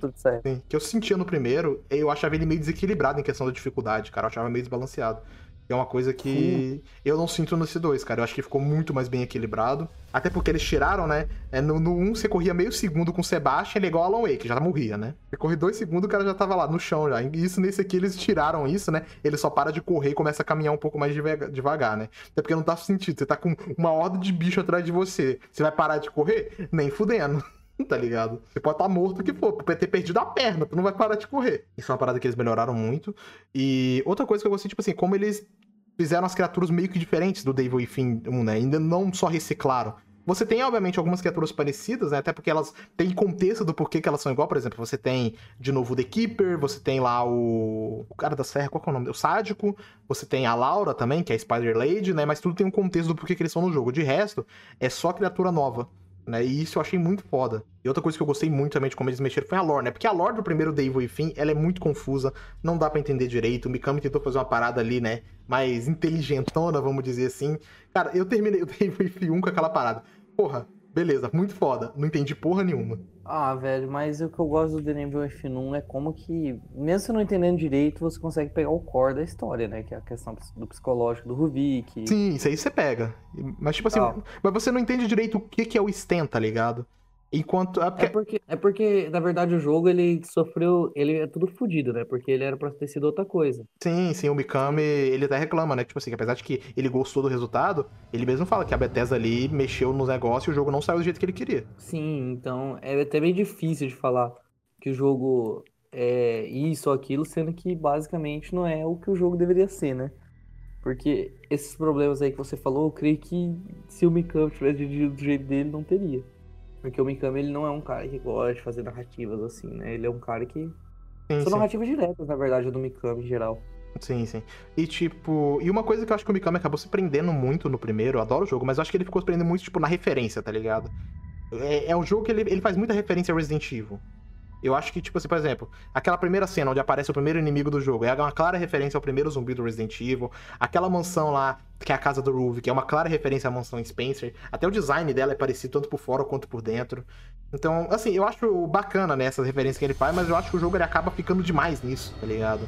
E eu acho, eu acho que no 2 ele foi justamente o contrário, ele tentou se distanciar um pouco e ele criou uma cara própria pra franquia. Tanto que eu conheço muita gente que acaba preferindo o 1 do que o 2. Eu sou do time que prefere completamente o 2. Se não me engano, o James mesmo, ele prefere o primeiro. Mas é que, é que tipo assim, é, pelo que eu percebo, né? Não, igual eu falei, eu não zerei o 2, por favor me corrija se eu estiver errado, Hunter.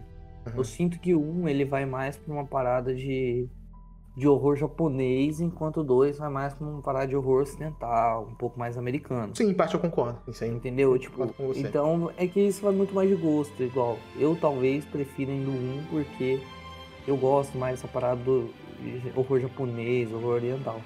Mas eu entendo perfeitamente quem prefere o horror mais americanizado, né, da coisa. Sim, sim, isso É aí. igual, nenhum dos dois é ruim propriamente dito, né? Só diferente. Sim, sim. É, eles são jogos diferentes, né? Tipo, fazem parte da mesma franquia, mas cada um é pro lado. Como eu falei, o primeiro, como você disse, ele vai prestar talvez um pouco lado do horror mais japonês, ele é super linear. E o dois ele vai pra um mundo semi-aberto ali, com mais liberdade, apesar de que ele tem os caminhos bem lineares também.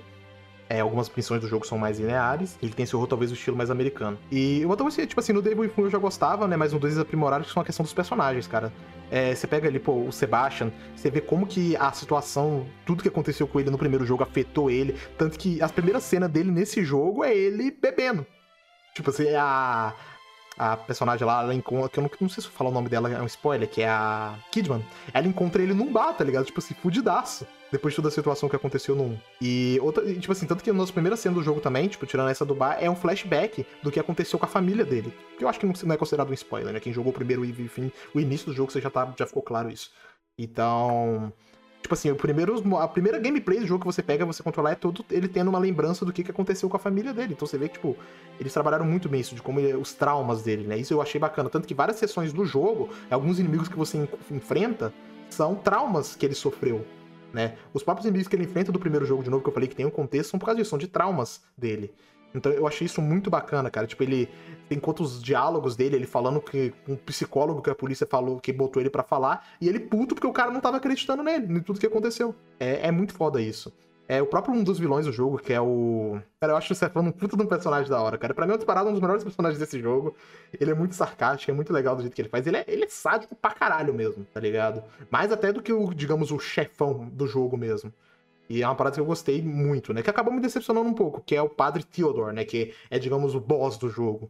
Ele acabou me decepcionando um pouco, eu esperava bem mais dele. Mas felizmente o Stefano, que é um personagem que eu esperava bem menos, ele acabou me surpreendendo muito. E outra coisa que eu gosto muito do jogo também são só as boss fights, cara. Ele tem umas boss fights muito incríveis. Ele bota aquele sistema de perseguidor também, né? Que infelizmente por um ser mais linear, você não tem tanto esse negócio de perseguidor. Mas pro dois ele ter essa, essa design mais já aberto. Então dá pra colocar um, um perseguidor no jogo. Que é um personagem que é um inimigo que ele aparece bem no início do jogo, quando ele entra no stand. Que é aquela mulher lá que. Ela é toda musculosa e tem uma serra na mão. Acho que vocês já viram essa personagem, né? Ela tava presente nos trailers do jogo. E é muito foda, cara. Dá, uma, dá uma tensão na hora que você tem que fugir dela. Eu acho isso foda pra caralho. E eu tava falando, tipo assim, a questão da narrativa do jogo. Eu gosto que ela é mais jogada na tua cara. Dá pra você. É muito difícil você terminar o Devil Within 2 e você falar, beleza, não entendi a história. Tipo, não. É bem fácil de entender isso. É, e eu assim que ele vai por esse. Ele é bem mais. Eu achei ele mais survival do que o primeiro jogo. Apesar de que ele tem umas sessões mais depois da metade que ele vira um pouco mais action.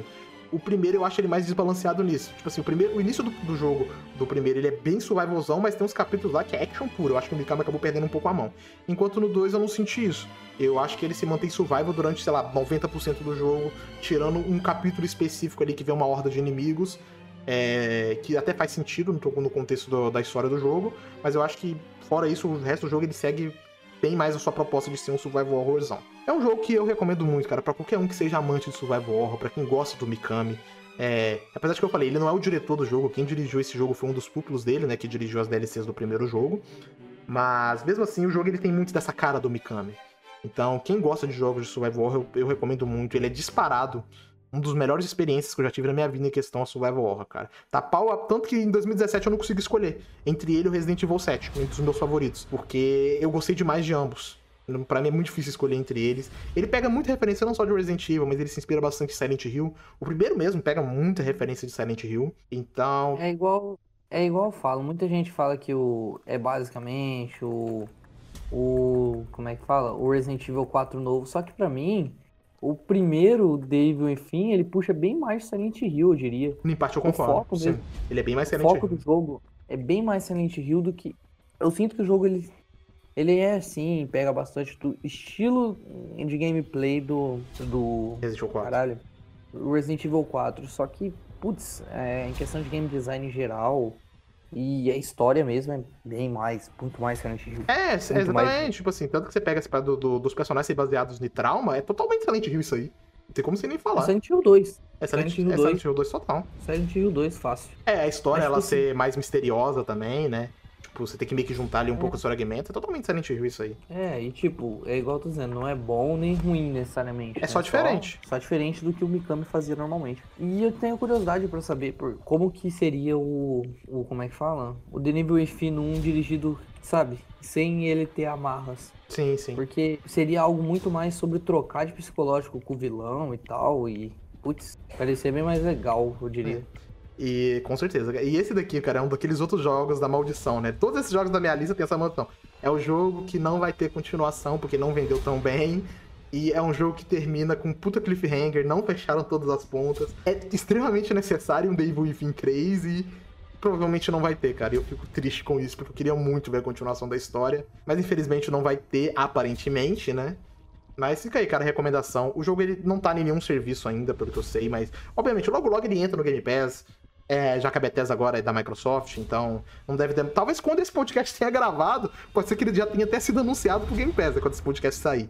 É porque esse podcast a gente tá gravando bem antes. Então, pode ser que na data que a gente tá. que esse podcast sair, ele esteja no Game Pass. Então, se tiver. Quem gosta de Survival Horror, vai lá, joga. Tenho certeza que você não vai se arrepender. Porque esse jogo é maravilhoso, cara.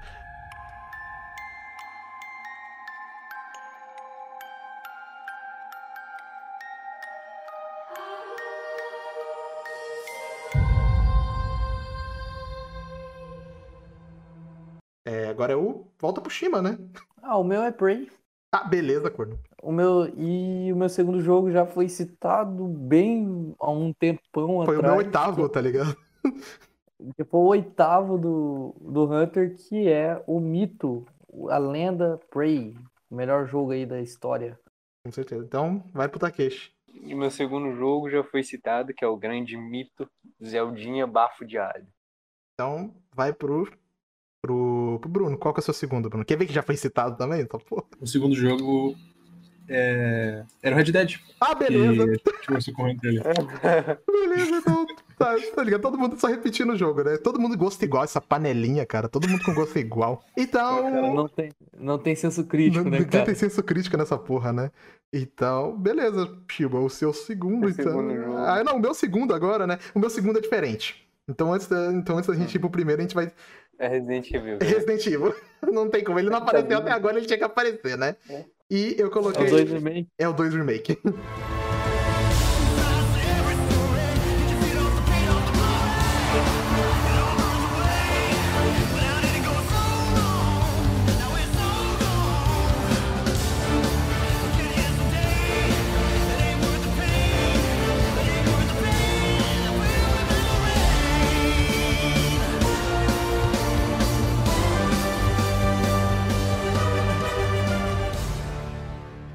isso, né? Meu segundo lugar, óbvio, não tinha aparecido nenhum dessa franquia na minha lista, agora era óbvio que ela tá aqui.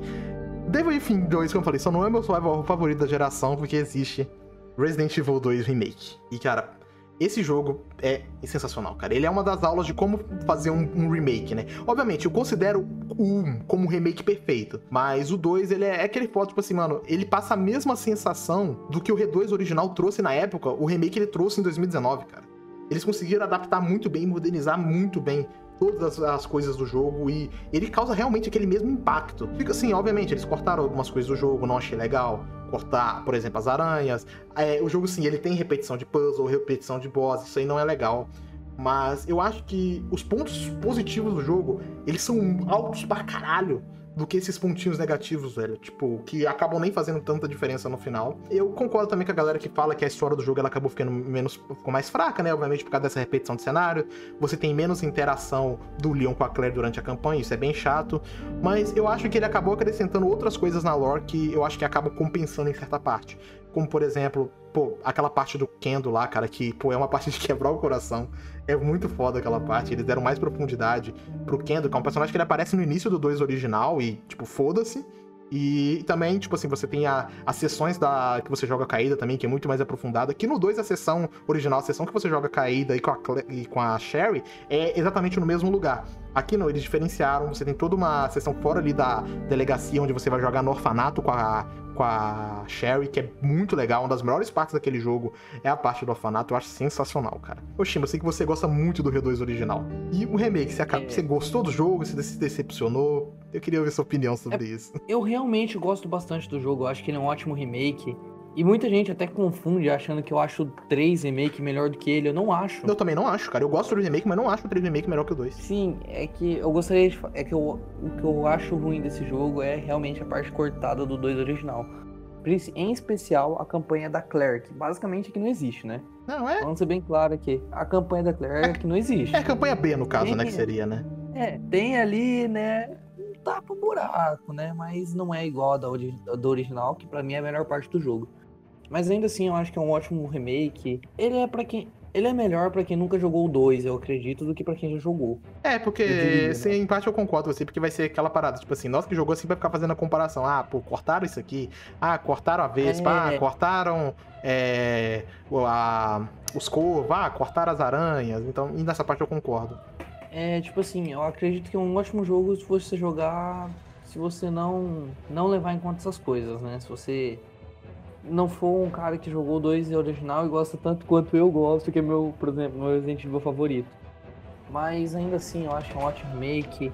Ele consegue modernizar muita coisa e apresentar para um, um público novo, né? O jogo. É. Igual você falou, é uma aula de como fazer um remake. Embora eu ainda ache o Doom remake melhor. Eu falo a mesma coisa que você, basicamente, mas é um ótimo remake, é um remake que moderniza bem o, É, a gameplay do jogo é uma Clássico. delícia, né, cara? Tipo. É, a game. Eu gosto bastante desse- de como que o jogo a todo momento ele te deixa tenso. Sim. E, é difer- e uma, uma coisa engraçada é que ele é diferente do 2 original. Porque o 2 original era muito da tensão advinda de coisa de personagem, uhum. dos personagens humanos, né? Aqui, a muita tensão é advinda do, do Mr. X. Sim, que é, a- Então, é a parada que mais mudou nesse jogo, que melhor ficou, né? Porque o Mr. X no jogo original, eu falei muito isso no podcast Resident Evil, é, que eu fiz com o James, então eu vou acabar repetindo algumas coisas, mas, cara, não tem como. Eu, como eu falei naquele podcast, o Mr. X no R2 original, ele ficava restrito à campanha B, tá ligado? É, que no caso seria a do Leo, e só em algumas sessões bem específicas, ele não te perseguia pela delegacia. Ele aparecia quando você tava voltando com a negócio da manivela, que caía lá a cápsula onde ele tá. Aí você, tipo assim, você só voltava, esquivava dele, pronto, ele sumia. Basicamente o resto ele aparecia, se não me engano, só lá no laboratório. De novo, tipo. Então, ele não era exatamente um, uma barreira, né? Tipo, no jogo. Ele é só um, tipo, um inimigo que você desviava dele e acabou. ele é que. E eu, gosto, eu gostei disso, foi uma mudança totalmente válida. Só que eu acredito que isso tira um pouco da essência do 2 clássico, né? Que o 2, igual eu disse, era muito. é, essa tensão era emergente dos personagens humanos, aqui é muito advindo do Mr. X. Igual eu tô dizendo, não é real, um problema em si, é mais uma decepção pessoal, algo de alguém que gosta do 2 original do que algo, um defeito mesmo, né? É, eu, como gosto muito do Resident Evil 3 e tô acostumado com essa parada do perseguidor, eu gostei pra caramba. Tá ligado? Tipo, de ter um perseguidor implacável ali atrás de você o tempo inteiro. E outra coisa que eu gosto desse jogo, cara, que provavelmente você vai concordar comigo, é como ele fez zumbi ser ameaçador de novo. Né? Porque. Sim, Tipo assim, total. porque zumbi, tipo assim, a gente sabe, já deixou de ser uma parada aterrorizante, ameaçadora há muitos anos, porque virou muito, né, clichê. Muito meme, né? É, virou meme. É. Mas esse jogo não, cara. Tipo assim, eles deixaram os zumbis muito resistentes. Esses desgraçados não morrem. Puta que pariu. Esses bichos não morrem, cara. Você tem que estraçalhar o maluco. Porque, tipo assim, você derruba ele, você acha que ele. Beleza, caiu, né? Quando você volta, esse desgraçado tá de pé e te agarra. Quando você passa em cima dele. Porque no Resident Evil 2 original, beleza, você sabe quando o zumbi morreu. Você dava o tiro lá, saiu o sangue, beleza, tá morto, ele não vai voltar. Esse aqui não, pra você ter certeza que ele morreu, você tem que estourar a cabeça dele. tá ligado? E uma coisa que eu gostei, tipo assim, é que eles equilibraram muito bem, porque você não tem munição suficiente pra sair brincando tanto assim e matar todos os zumbis na, na pistola. Se você fazer isso, é bem capaz que você vai faltar munição em certa parte do jogo. Obviamente, ele não é tão restrito em munição, sei lá, igual, sei lá, talvez um remake, né? Mas mesmo assim, é um jogo que sabe equilibrar muito bem isso. E- Total, é. É porque também ele é bem mais action do que um remake. né? Sim, com certeza, ele é Acho- bem mais Acho action. que todo, todo mundo aí que joga Resident Evil sabe que conforme a série foi passando, ela foi ficando mais action, né? Até o 7 e tal, mas. Sim, sim, é, porque o É. 1 é, o 2 é mais action que o 1, aí o 3 é mais action do que o 2. O Code Verônica, eu não acho que ele é mais action que o 3, eu acho que ele tá no mesmo nível ali do 2, provavelmente, mas... isso- Sim, mas é em geral, né? Não Sim, é sim. uma, Não, eu uma entendi. horror, uma- algo claro assim, mas Sim, sim. é algo mais, mais padrão da série. Mas. E é aquilo, né? Não é necessariamente ruim nem bom, é só diferente. Exatamente. E... E, mas eu ainda sou bem. Sou, gosto bastante do 2 Remake. É, igual eu já disse, meus poréns, eu acho que ele é muito bom em. Caramba, como que eu poderia dizer? Eu acho que a atmosfera desse jogo é muito, mas muito, Sim, mas cara. muito boa. Eu gosto como leva o design da, da, da delegacia eles fizeram ali, cara. Você pega a estrutura do mapa, mano, é idêntica à do R2 original, cara. Isso é muito foda. Como... Sim, É, bem- é muito É- é gostoso não- você explorar ali a delegacia, cara. Tipo assim, eles colocaram novas entradas. A delegacia agora tem banheiro, né? No R2, todo mundo cagava no mato, né? Agora tem banheiro dos policiais. E, cara. finalmente. É, né? e eu achei engraçado, do tipo assim, porque você já. É, que você jogava o Resident Evil 2 original, você fala, tá, mas por que uma delegacia tem uma estátua que você tem que empurrar pra descer uma pedra? Aí no 2 Remake eles deram um contexto pra isso. Eu não lembro se no 2 original eles tinham esse contexto, mas no 2 Remake eles deram, que era porque era um museu. Tipo, aí eles transformaram na delegacia. E isso eu achei muito bacana eles darem essa explicação, tá ligado? Do porquê que tem tantas Sim. estátuas, tanto esse negócio de ter puzzle ali, né? É uma coisa que eu gostei do jogo, ele tem puzzle.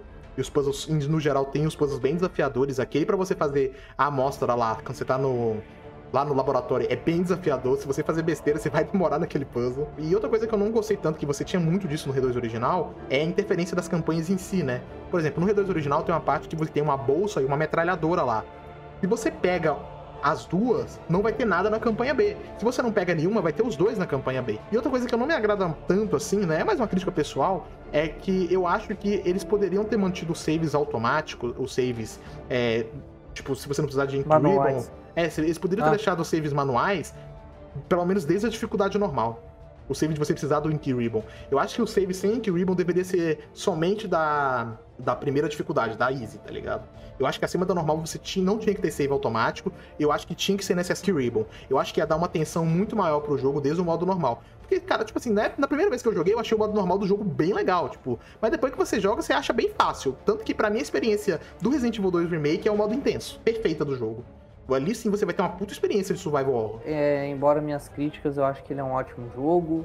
Ele é um, ele é um Resident Evil, né? De, de essência, assim. Uhum. E eu gosto disso, mesmo que não seja o meu favorito, mesmo que não seja. Mesmo que eu tenha críticas a ele, eu ainda acho que vale com certeza a pena jogar. É uma ótima porta de entrada pra franquia. Eu diria até que tal, depois do Resident Evil 7 esteja Sim. melhor pra. É isso que eu falo, né? Tipo assim, quando eu, eu, tenho, eu falei isso no podcast com o James, que na hora de recomendar, cara, se fosse pra me recomendar, seria ou o R2 Remake ou o R7, cara. São os que eu falo, mano, se você quer começar pela franquia, comece por um desses dois. No, ge- no geral, eu indicaria até talvez o R2 Remake, mais do que o 7. É, comigo é o contrário. Eu indicaria mais o 7 do que o R2 Remake, mas. Mas eu entendo também. por, por pouca coisa, eu não acho que um- jogar um vai influenciar muito no outro. É, o ideal é você Sim, jogar os dois, joga os dois. Os dois são incríveis. Jo- Joga, joga todos os Resident Evil, cara, até os clássicos, velho. Controle de tanque é, é foda. É, a galera Só- reclama demais, só- eu acho uma delícia, cara. Só cholas reclamam, literalmente cholas. Só Jogo os blue pisados que reclamam, cara. Quem é Red Pill joga a câmera tanque. Só, só os cringe norme, né? Não gosto de. é, só os homens não gostam. Os shads aqui gostam. Os shads só jogam jogos de. De, de- de jogabilidade Mal- tanque, travada, jogo mal feito, tá ligado? É isso aí, É, joga jogos- em Resident Evil 2 Remake. Jogos ruins que recebem fama de cult. Exatamente.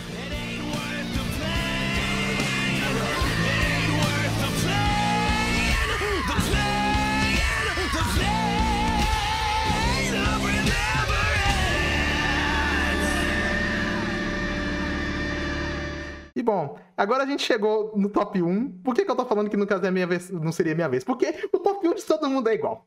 Tá ligado? Não tem que fazer mistério. O jogo ele não apareceu até agora na lista. Todo- É óbvio qual que é. tá ligado? O jogo da geração de todo mundo aqui. E é, Gone, isso aí. O jogo da Ué, geração não era de todo Fallout mundo. 76, mano? Não, gente, eu tinha certeza que era o The Order. A gente Ah, não era comprou o The? Order. Não. Não, pra Ah, mim é que era que- Bleeding Edge, cara. Pa- A, li- Me a falaram. lista que o Bruno, a lista que o Bruno me passou, a dele é Horizon Zero Dawn, hein? A lista dele é Ah. Horizon Zero Dawn. E a do Takeshi revelou. aqui, que o Takeshi tinha me mandado no Twitter, era a C Odyssey. Pô, É. Ô, Tá. louco, cara, pegou pesado, peguei pegou pesado, peguei hein? pesado, desculpa, Takeshi, peguei pesado. Ué, o Hunter falou que ia colocar um chart de Ah, lá, colocou? sabia, eu sabia achei que ele ia aparecer em mandar primeiro. Sei que Fã de um Uncharted. Fã de um Uncharted na net. fã de jogo na net. Então vamos lá, né? Chega de mistério, era óbvio. Não tem nem mistério, todo mundo já sabe. The Witcher 3 Wild Hunt.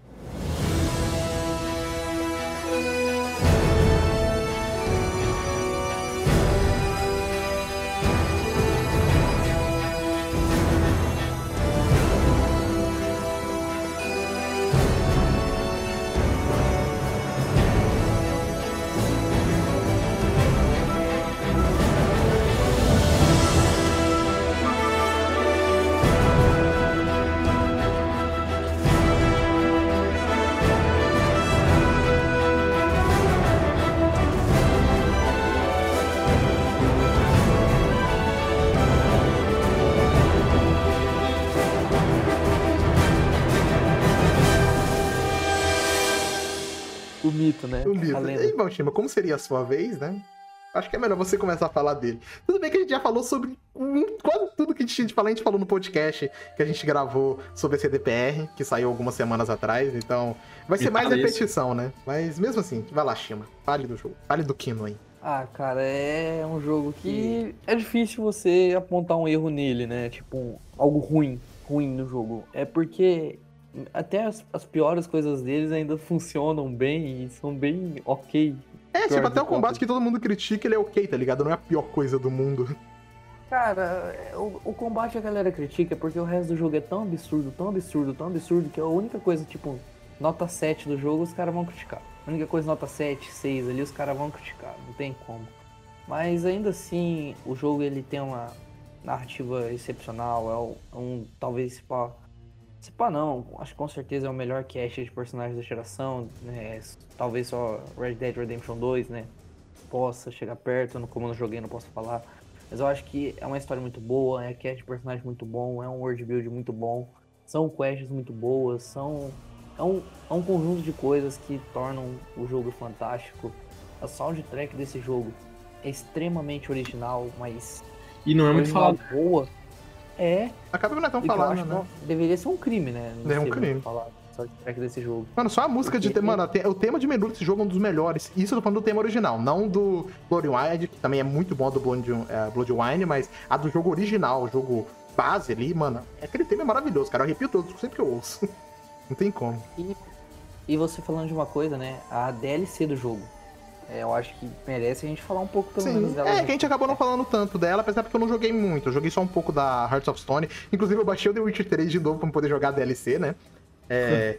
E, cara, é- são aulas de como fazer DLC, porque, cara, como eu falei no podcast que a gente fez, se você junta Blood Wine e Hearts of Stone, é praticamente quase o The Witcher 4 ali.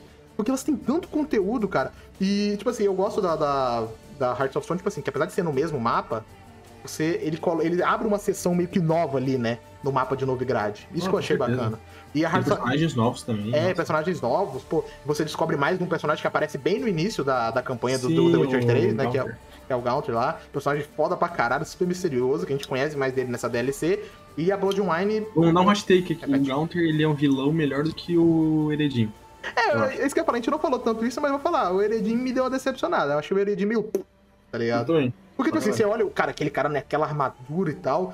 Caralho, esse maluco é foda, mano. Aí você vai ver. Tem preconceito, mas o cara é um elfo, mano. Puta merda. Admito, elfos são cringes. Aí você fica tipo, pô, mano, o maluco nessa armadura fodona, tu vai. Pô, o maluco da orelha pontuda, cara. Pô, aí é foda. Mas, Zona, É brincadeira. Eu, tô- eu acho o Heredin, tipo assim, me dece- dei uma certa decepcionada. Eu achava que ele seria um vilão muito mais ameaçador e não é. O combate com ele é bem fácil. Você tem combates no jogo muito mais difícil. Na própria Hearts of Stone, aquele combate com aquele sapão lá no início é bem mais difícil que o combate com o Eredin. Eu falei, a, a Bloodwine, ela se passa em outro continente, né? Numa nova região, ainda tem que jogar. Velho, parece ser muito foda, cara. Eu vejo muitas screenshots. e Eu acho que a Bloodwine ela é bem mais coloridona do que o jogo principal. Vocês devem ter jogado, vocês podem falar um pouco melhor sobre isso. Mas toda screenshot que eu vejo, ela parece ser bem mais coloridona, as cores bem mais Sim. vivas. É, não, é tipo assim. É porque é um clima mais festivo. Não sei, mas tipo. É que, é, é que eu acho que a inspiração que, que a Vine pega de ambientação é, é totalmente de, tipo, diferente da inspiração que o Twitch pega nas localidades. Porque eu vou dar um exemplo. Skellig, né? É meio nórdico ali, É né? meio nórdico, tá ligado? Ah, Novigrad, por exemplo, é um lugar assim que tem mais a ver com a cultura polonesa mesmo, né? A história polonesa, etc. Aham. É, só que misturado junto com fantasia, medieval, enfim. E enquanto no Bloodwine. Greenvine, né? eu esque- Eu esqueci, o nome, eu esqueci qual é é o nome do lugar agora, mas tipo a cidade, né, ali, o- a Aham. capital ali do, do lugar, tem uma inspiração meio assim que italiana, assim, sabe? É isso que eu ia falar, ela tem um clima que parece me lembra um pouco Itália, né? Tipo. É, é, entendeu? E é mais colorido, tá ligado? As flores, etc. Tipo, é uma vibe mais, mais assim, animada também, né? Por causa que tu. Porque, tipo, tem toda aquela questão também do- dos cavaleiros românticos que tem nesse lugar, tá ligado? E, e realmente, pensando bem, olhando bem, o Shima falou, ele não tá errado também, tem, tem, esse, tem esse, esse tom mais alegre também. É que, tipo assim, eu acredito que essa aqui seja É que a eu- DLC perfeita pra encerrar The Witcher 3. Sim. Eu queria falar, tipo assim, é que o. Assim, tipo, você falou Itália, mas tipo assim, o clima que eu sinto da Bloodwine é aquele clima mais mediterrâneo, né? O, ele passa essa vibe. Porque você citou Itália, obviamente, Itália é um país que é banhado, né? Pelo mar Mediterrâneo, e toda a DLC do Bloodwine ela me passa meio que essa vibe. Eu ainda quero jogar pra ter mais certeza disso, mas é o que eu sinto vendo todas essas imagens do jogo. Não, é que eu ia falar que essa DLC ela tem muito cara de ser a comemoração da própria CDPR sobre o sucesso que foi The Witcher, sabe? É porque ela é pra mim a DLC perfeita pra encerrar o jogo, Pra encerrar o legado de The Witcher 3. Não à toa ela ganhou um prêmio de melhor RPG em cima do do outro mito, né? Do da lenda desse Dark Souls 3 e ganhou em cima. É foda, cara. Não acho justo, mas na discussão disso Não, hoje. eu também não, mas foi muito engraçado. É, não é velho. nem por questão de qualidade, é por questão que eu não acho justo um jogo completo concorrer com a DLC, por isso. Mas não é nem questão que um é melhor ou pior que o outro. É porque não dá nem pra comparar, né? É que já é errado querer comparar Dark Souls com The Witcher, né? Exatamente. Então São RPGs, sentido. mas, tipo, são total opostos um do outro. Total, nossa, não tem nada a ver com o outro, velho. Uh, mas uh, sobre a parte, tipo, essa parte da, da DLC, né? Uhum. Eu acho bem interessante que no, que no final da Tony Vine, sem querer dar muito spoiler, uh, o Garrett ele consegue uma casa, tá ligado? E, tipo, o negócio é que, assim, uh, dependendo das tuas escolhas, um, tipo, durante a campanha principal, tá ligado? Um personagem da, da história principal de Edge Witcher visita esse lugar e fica morando lá na casa junto com o Garrett, tá ligado? Caramba. Uhum, Então meio que serve como uma conclusão mesmo pra. Pra Isso é história de- legal, né? Porque, tipo assim, sem querer dar spoiler, né? Mas já dando. Tipo assim, o The Witcher 3 é aquela parada. É a aposentadoria do Geralt, tá ligado? E as DLCs comprovam isso. E. Tanto que se tiver um próximo The Witcher, eu acho que ninguém espera que seja com Geralt. Tipo, A não ser que seja, obviamente, um remake do 1, mas um possível The Witcher que não 4, seja, né, eu com também Geralt. espero que não. Eu acho que, tipo assim, eu, pelo menos, assim, eu não joguei a DLC, mas a própria campanha ali, principal, o jogo base, ele dá um bom encerramento. Eu não sinto que tinha necess- não tem necessidade de mexer nisso, mas eu acho que o próximo The Witcher, se tiver um que provavelmente vai ter, né? Que eles falaram que estão fazendo o jogo de universo The Witcher, tem que ser com outro personagem, de preferência a Ciri, né? Eu quero ver mais dessa personagem. Porque a gente viu dela só basicamente no The Witcher 3, né? Ela não aparece nos outros jogos, pelo que eu me lembro. E então eu acho que, tipo assim, mano, é foda falar assim, dar spoiler, mas toda aquela parte final do jogo, tipo assim, dá a entender de que ela vai seguir essa vida. Então, acho que seria muito foda, né? A gente ter um The Witcher que explore mais as habilidades, né? Imagina uma, uma Ciri bem mais velha. Acho que seria muito interessante se seguisse por esse caminho. Então, eu fico assim, ó, entre uma Ciri mais, mais velha, né? E uma experiente e tal, ou então iniciando o, o caminho, né? Que como eles chamam ahn, o início da carreira do bruxo. Uhum. ahn, ou então mostrar a juventude do, do Vesemir. Que daí daria pra mostrar também Porra! a era de ouro dessas Eu escolas. não tinha parado pra pensar nisso. Cara, seria muito foda, velho. Seria pra caralho. Seria muito foda. Seria muito bom explorar um pouco mais do VCM, cara. Você é um puta de um personagem bacana, velho. Pois é, e tipo, ele é pouco explorado nos jogos, né? É, poderia ser, ser mais bem explorado, isso aí eu concordo, cara. Mas, tipo assim, faltando falando no caso do The Witcher 3 em si mesmo, é um jogo que, eu falo, não, não, não consigo ver defeitos grandes no jogo, não consigo fazer, apontar e falar, não, isso aqui não ficou bom. Não ficou muito bom, isso aqui quebra a qualidade do jogo. Eu acho que, tipo assim, eu não tenho isso. Porque o, a única coisa que eu consigo realmente criticar no jogo é a questão do combate. E mesmo ele eu não acho ruim. Porque como o Shima falou, é que o resto do jogo é tão bom, mas tão bom, que o combate, apesar de ele não ser tão ruim, ele acaba ficando meio, tipo, dissonante do resto. Mas mesmo assim não é um combate ruim, tá ligado? Porque eu falei, principalmente quando você pega aquela habilidade lá que o Garrett sai girando mais com o peão da casa própria, quando você segura o- quadrado ou o X, mano, aquilo ali você já acabou, velho. Vocês têm mais alguma coisa pra falar do The Witcher, gente? Não, é por causa que, igual, a gente falou muito dele da- do bagulho das TPR, velho. É, tipo assim, o que, que a Beleza, gente. Vai ser repetição, porque mais o que a gente falou pra caralho lá é tudo os pontos positivos, pontos negativos, então vai ser muita repetição do que a gente já falou, mas é isso. The Witcher 3 é o jogo da geração de nós quatro aqui. É um jogo que a gente recomenda pra qualquer um. Qualquer pessoa que gosta de videogame, cara. Mesmo que você não goste de muito de RPG. Joga The Witcher, que é bem capaz que você vai gostar. Porque eu conheço muita gente que era assim. O próprio Shimmer, ele falou que ele não curtia muito RPG e jogou The Witcher. Se apaixonou, né? E hoje, e hoje RPG é uma das coisas que eu mais jogo na vida. Shima, ele foi convertido, tá ligado? Pelo The Witcher É, 3. The Witcher 3 convenceu o Shima, cara. Então pode converter vocês aí também. Verdade. Infelizmente ele saiu do Game Pass, né? Não tem como. Pô, Microsoft, não vai ter como patrocinar agora, né? Eles tiraram ele do Game Pass recentemente, mas é um jogo que tá sempre em promoção. Cara, se eu não me engano, ele já tem vendido na Xbox Live com todas as DLC, tipo, 30, 40 reais. Na Steam é a mesma coisa. PSN provavelmente é a mesma bosta. Só no Eu Switch. paguei 20 reais. É, só no 20 Switch que tu vai ter que vender o. Só no Switch que tu vai ter que vender um rim pra conseguir jogar. Mas no resto das outras plataformas, mano, é baratinho, é um jogo de 2015, então de tudo que é promoção ele vai estar lá.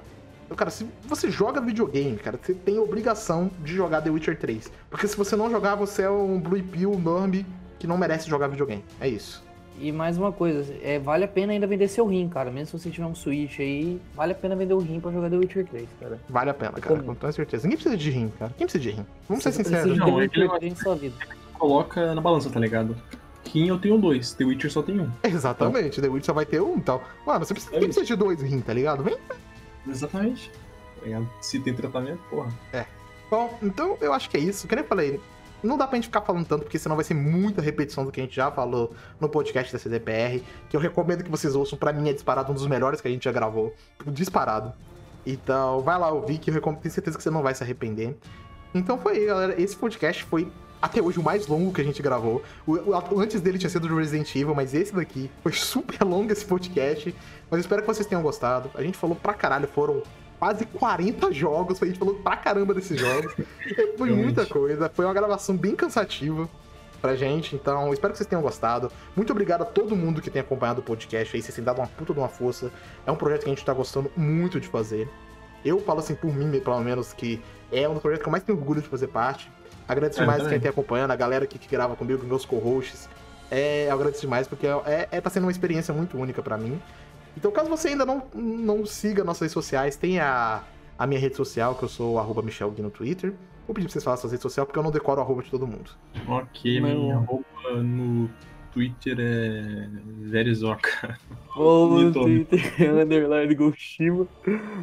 É, sigam lá, eu falo merda o dia inteiro, mas sigam. Quem aqui não fala merda o dia inteiro, né? É foda. E o Takeshi? O meu é só colocar Takeshi que aparece lá. Mas quem quiser é Natan ST98. E se você quiser seguir o, o, o Twitter da Bank, é arroba BankMarkCash. Tem o nosso canal no YouTube também, onde a gente tá postando os podcasts. E era pra gente estar postando os vídeos também. Shima tá enrolando nós, né, Shima? Admito. Admite, eu também tô Admito. enrolando, já era pra me ter postado algumas coisas, então estamos dois enrolados, ninguém pode apontar o dedo de ninguém.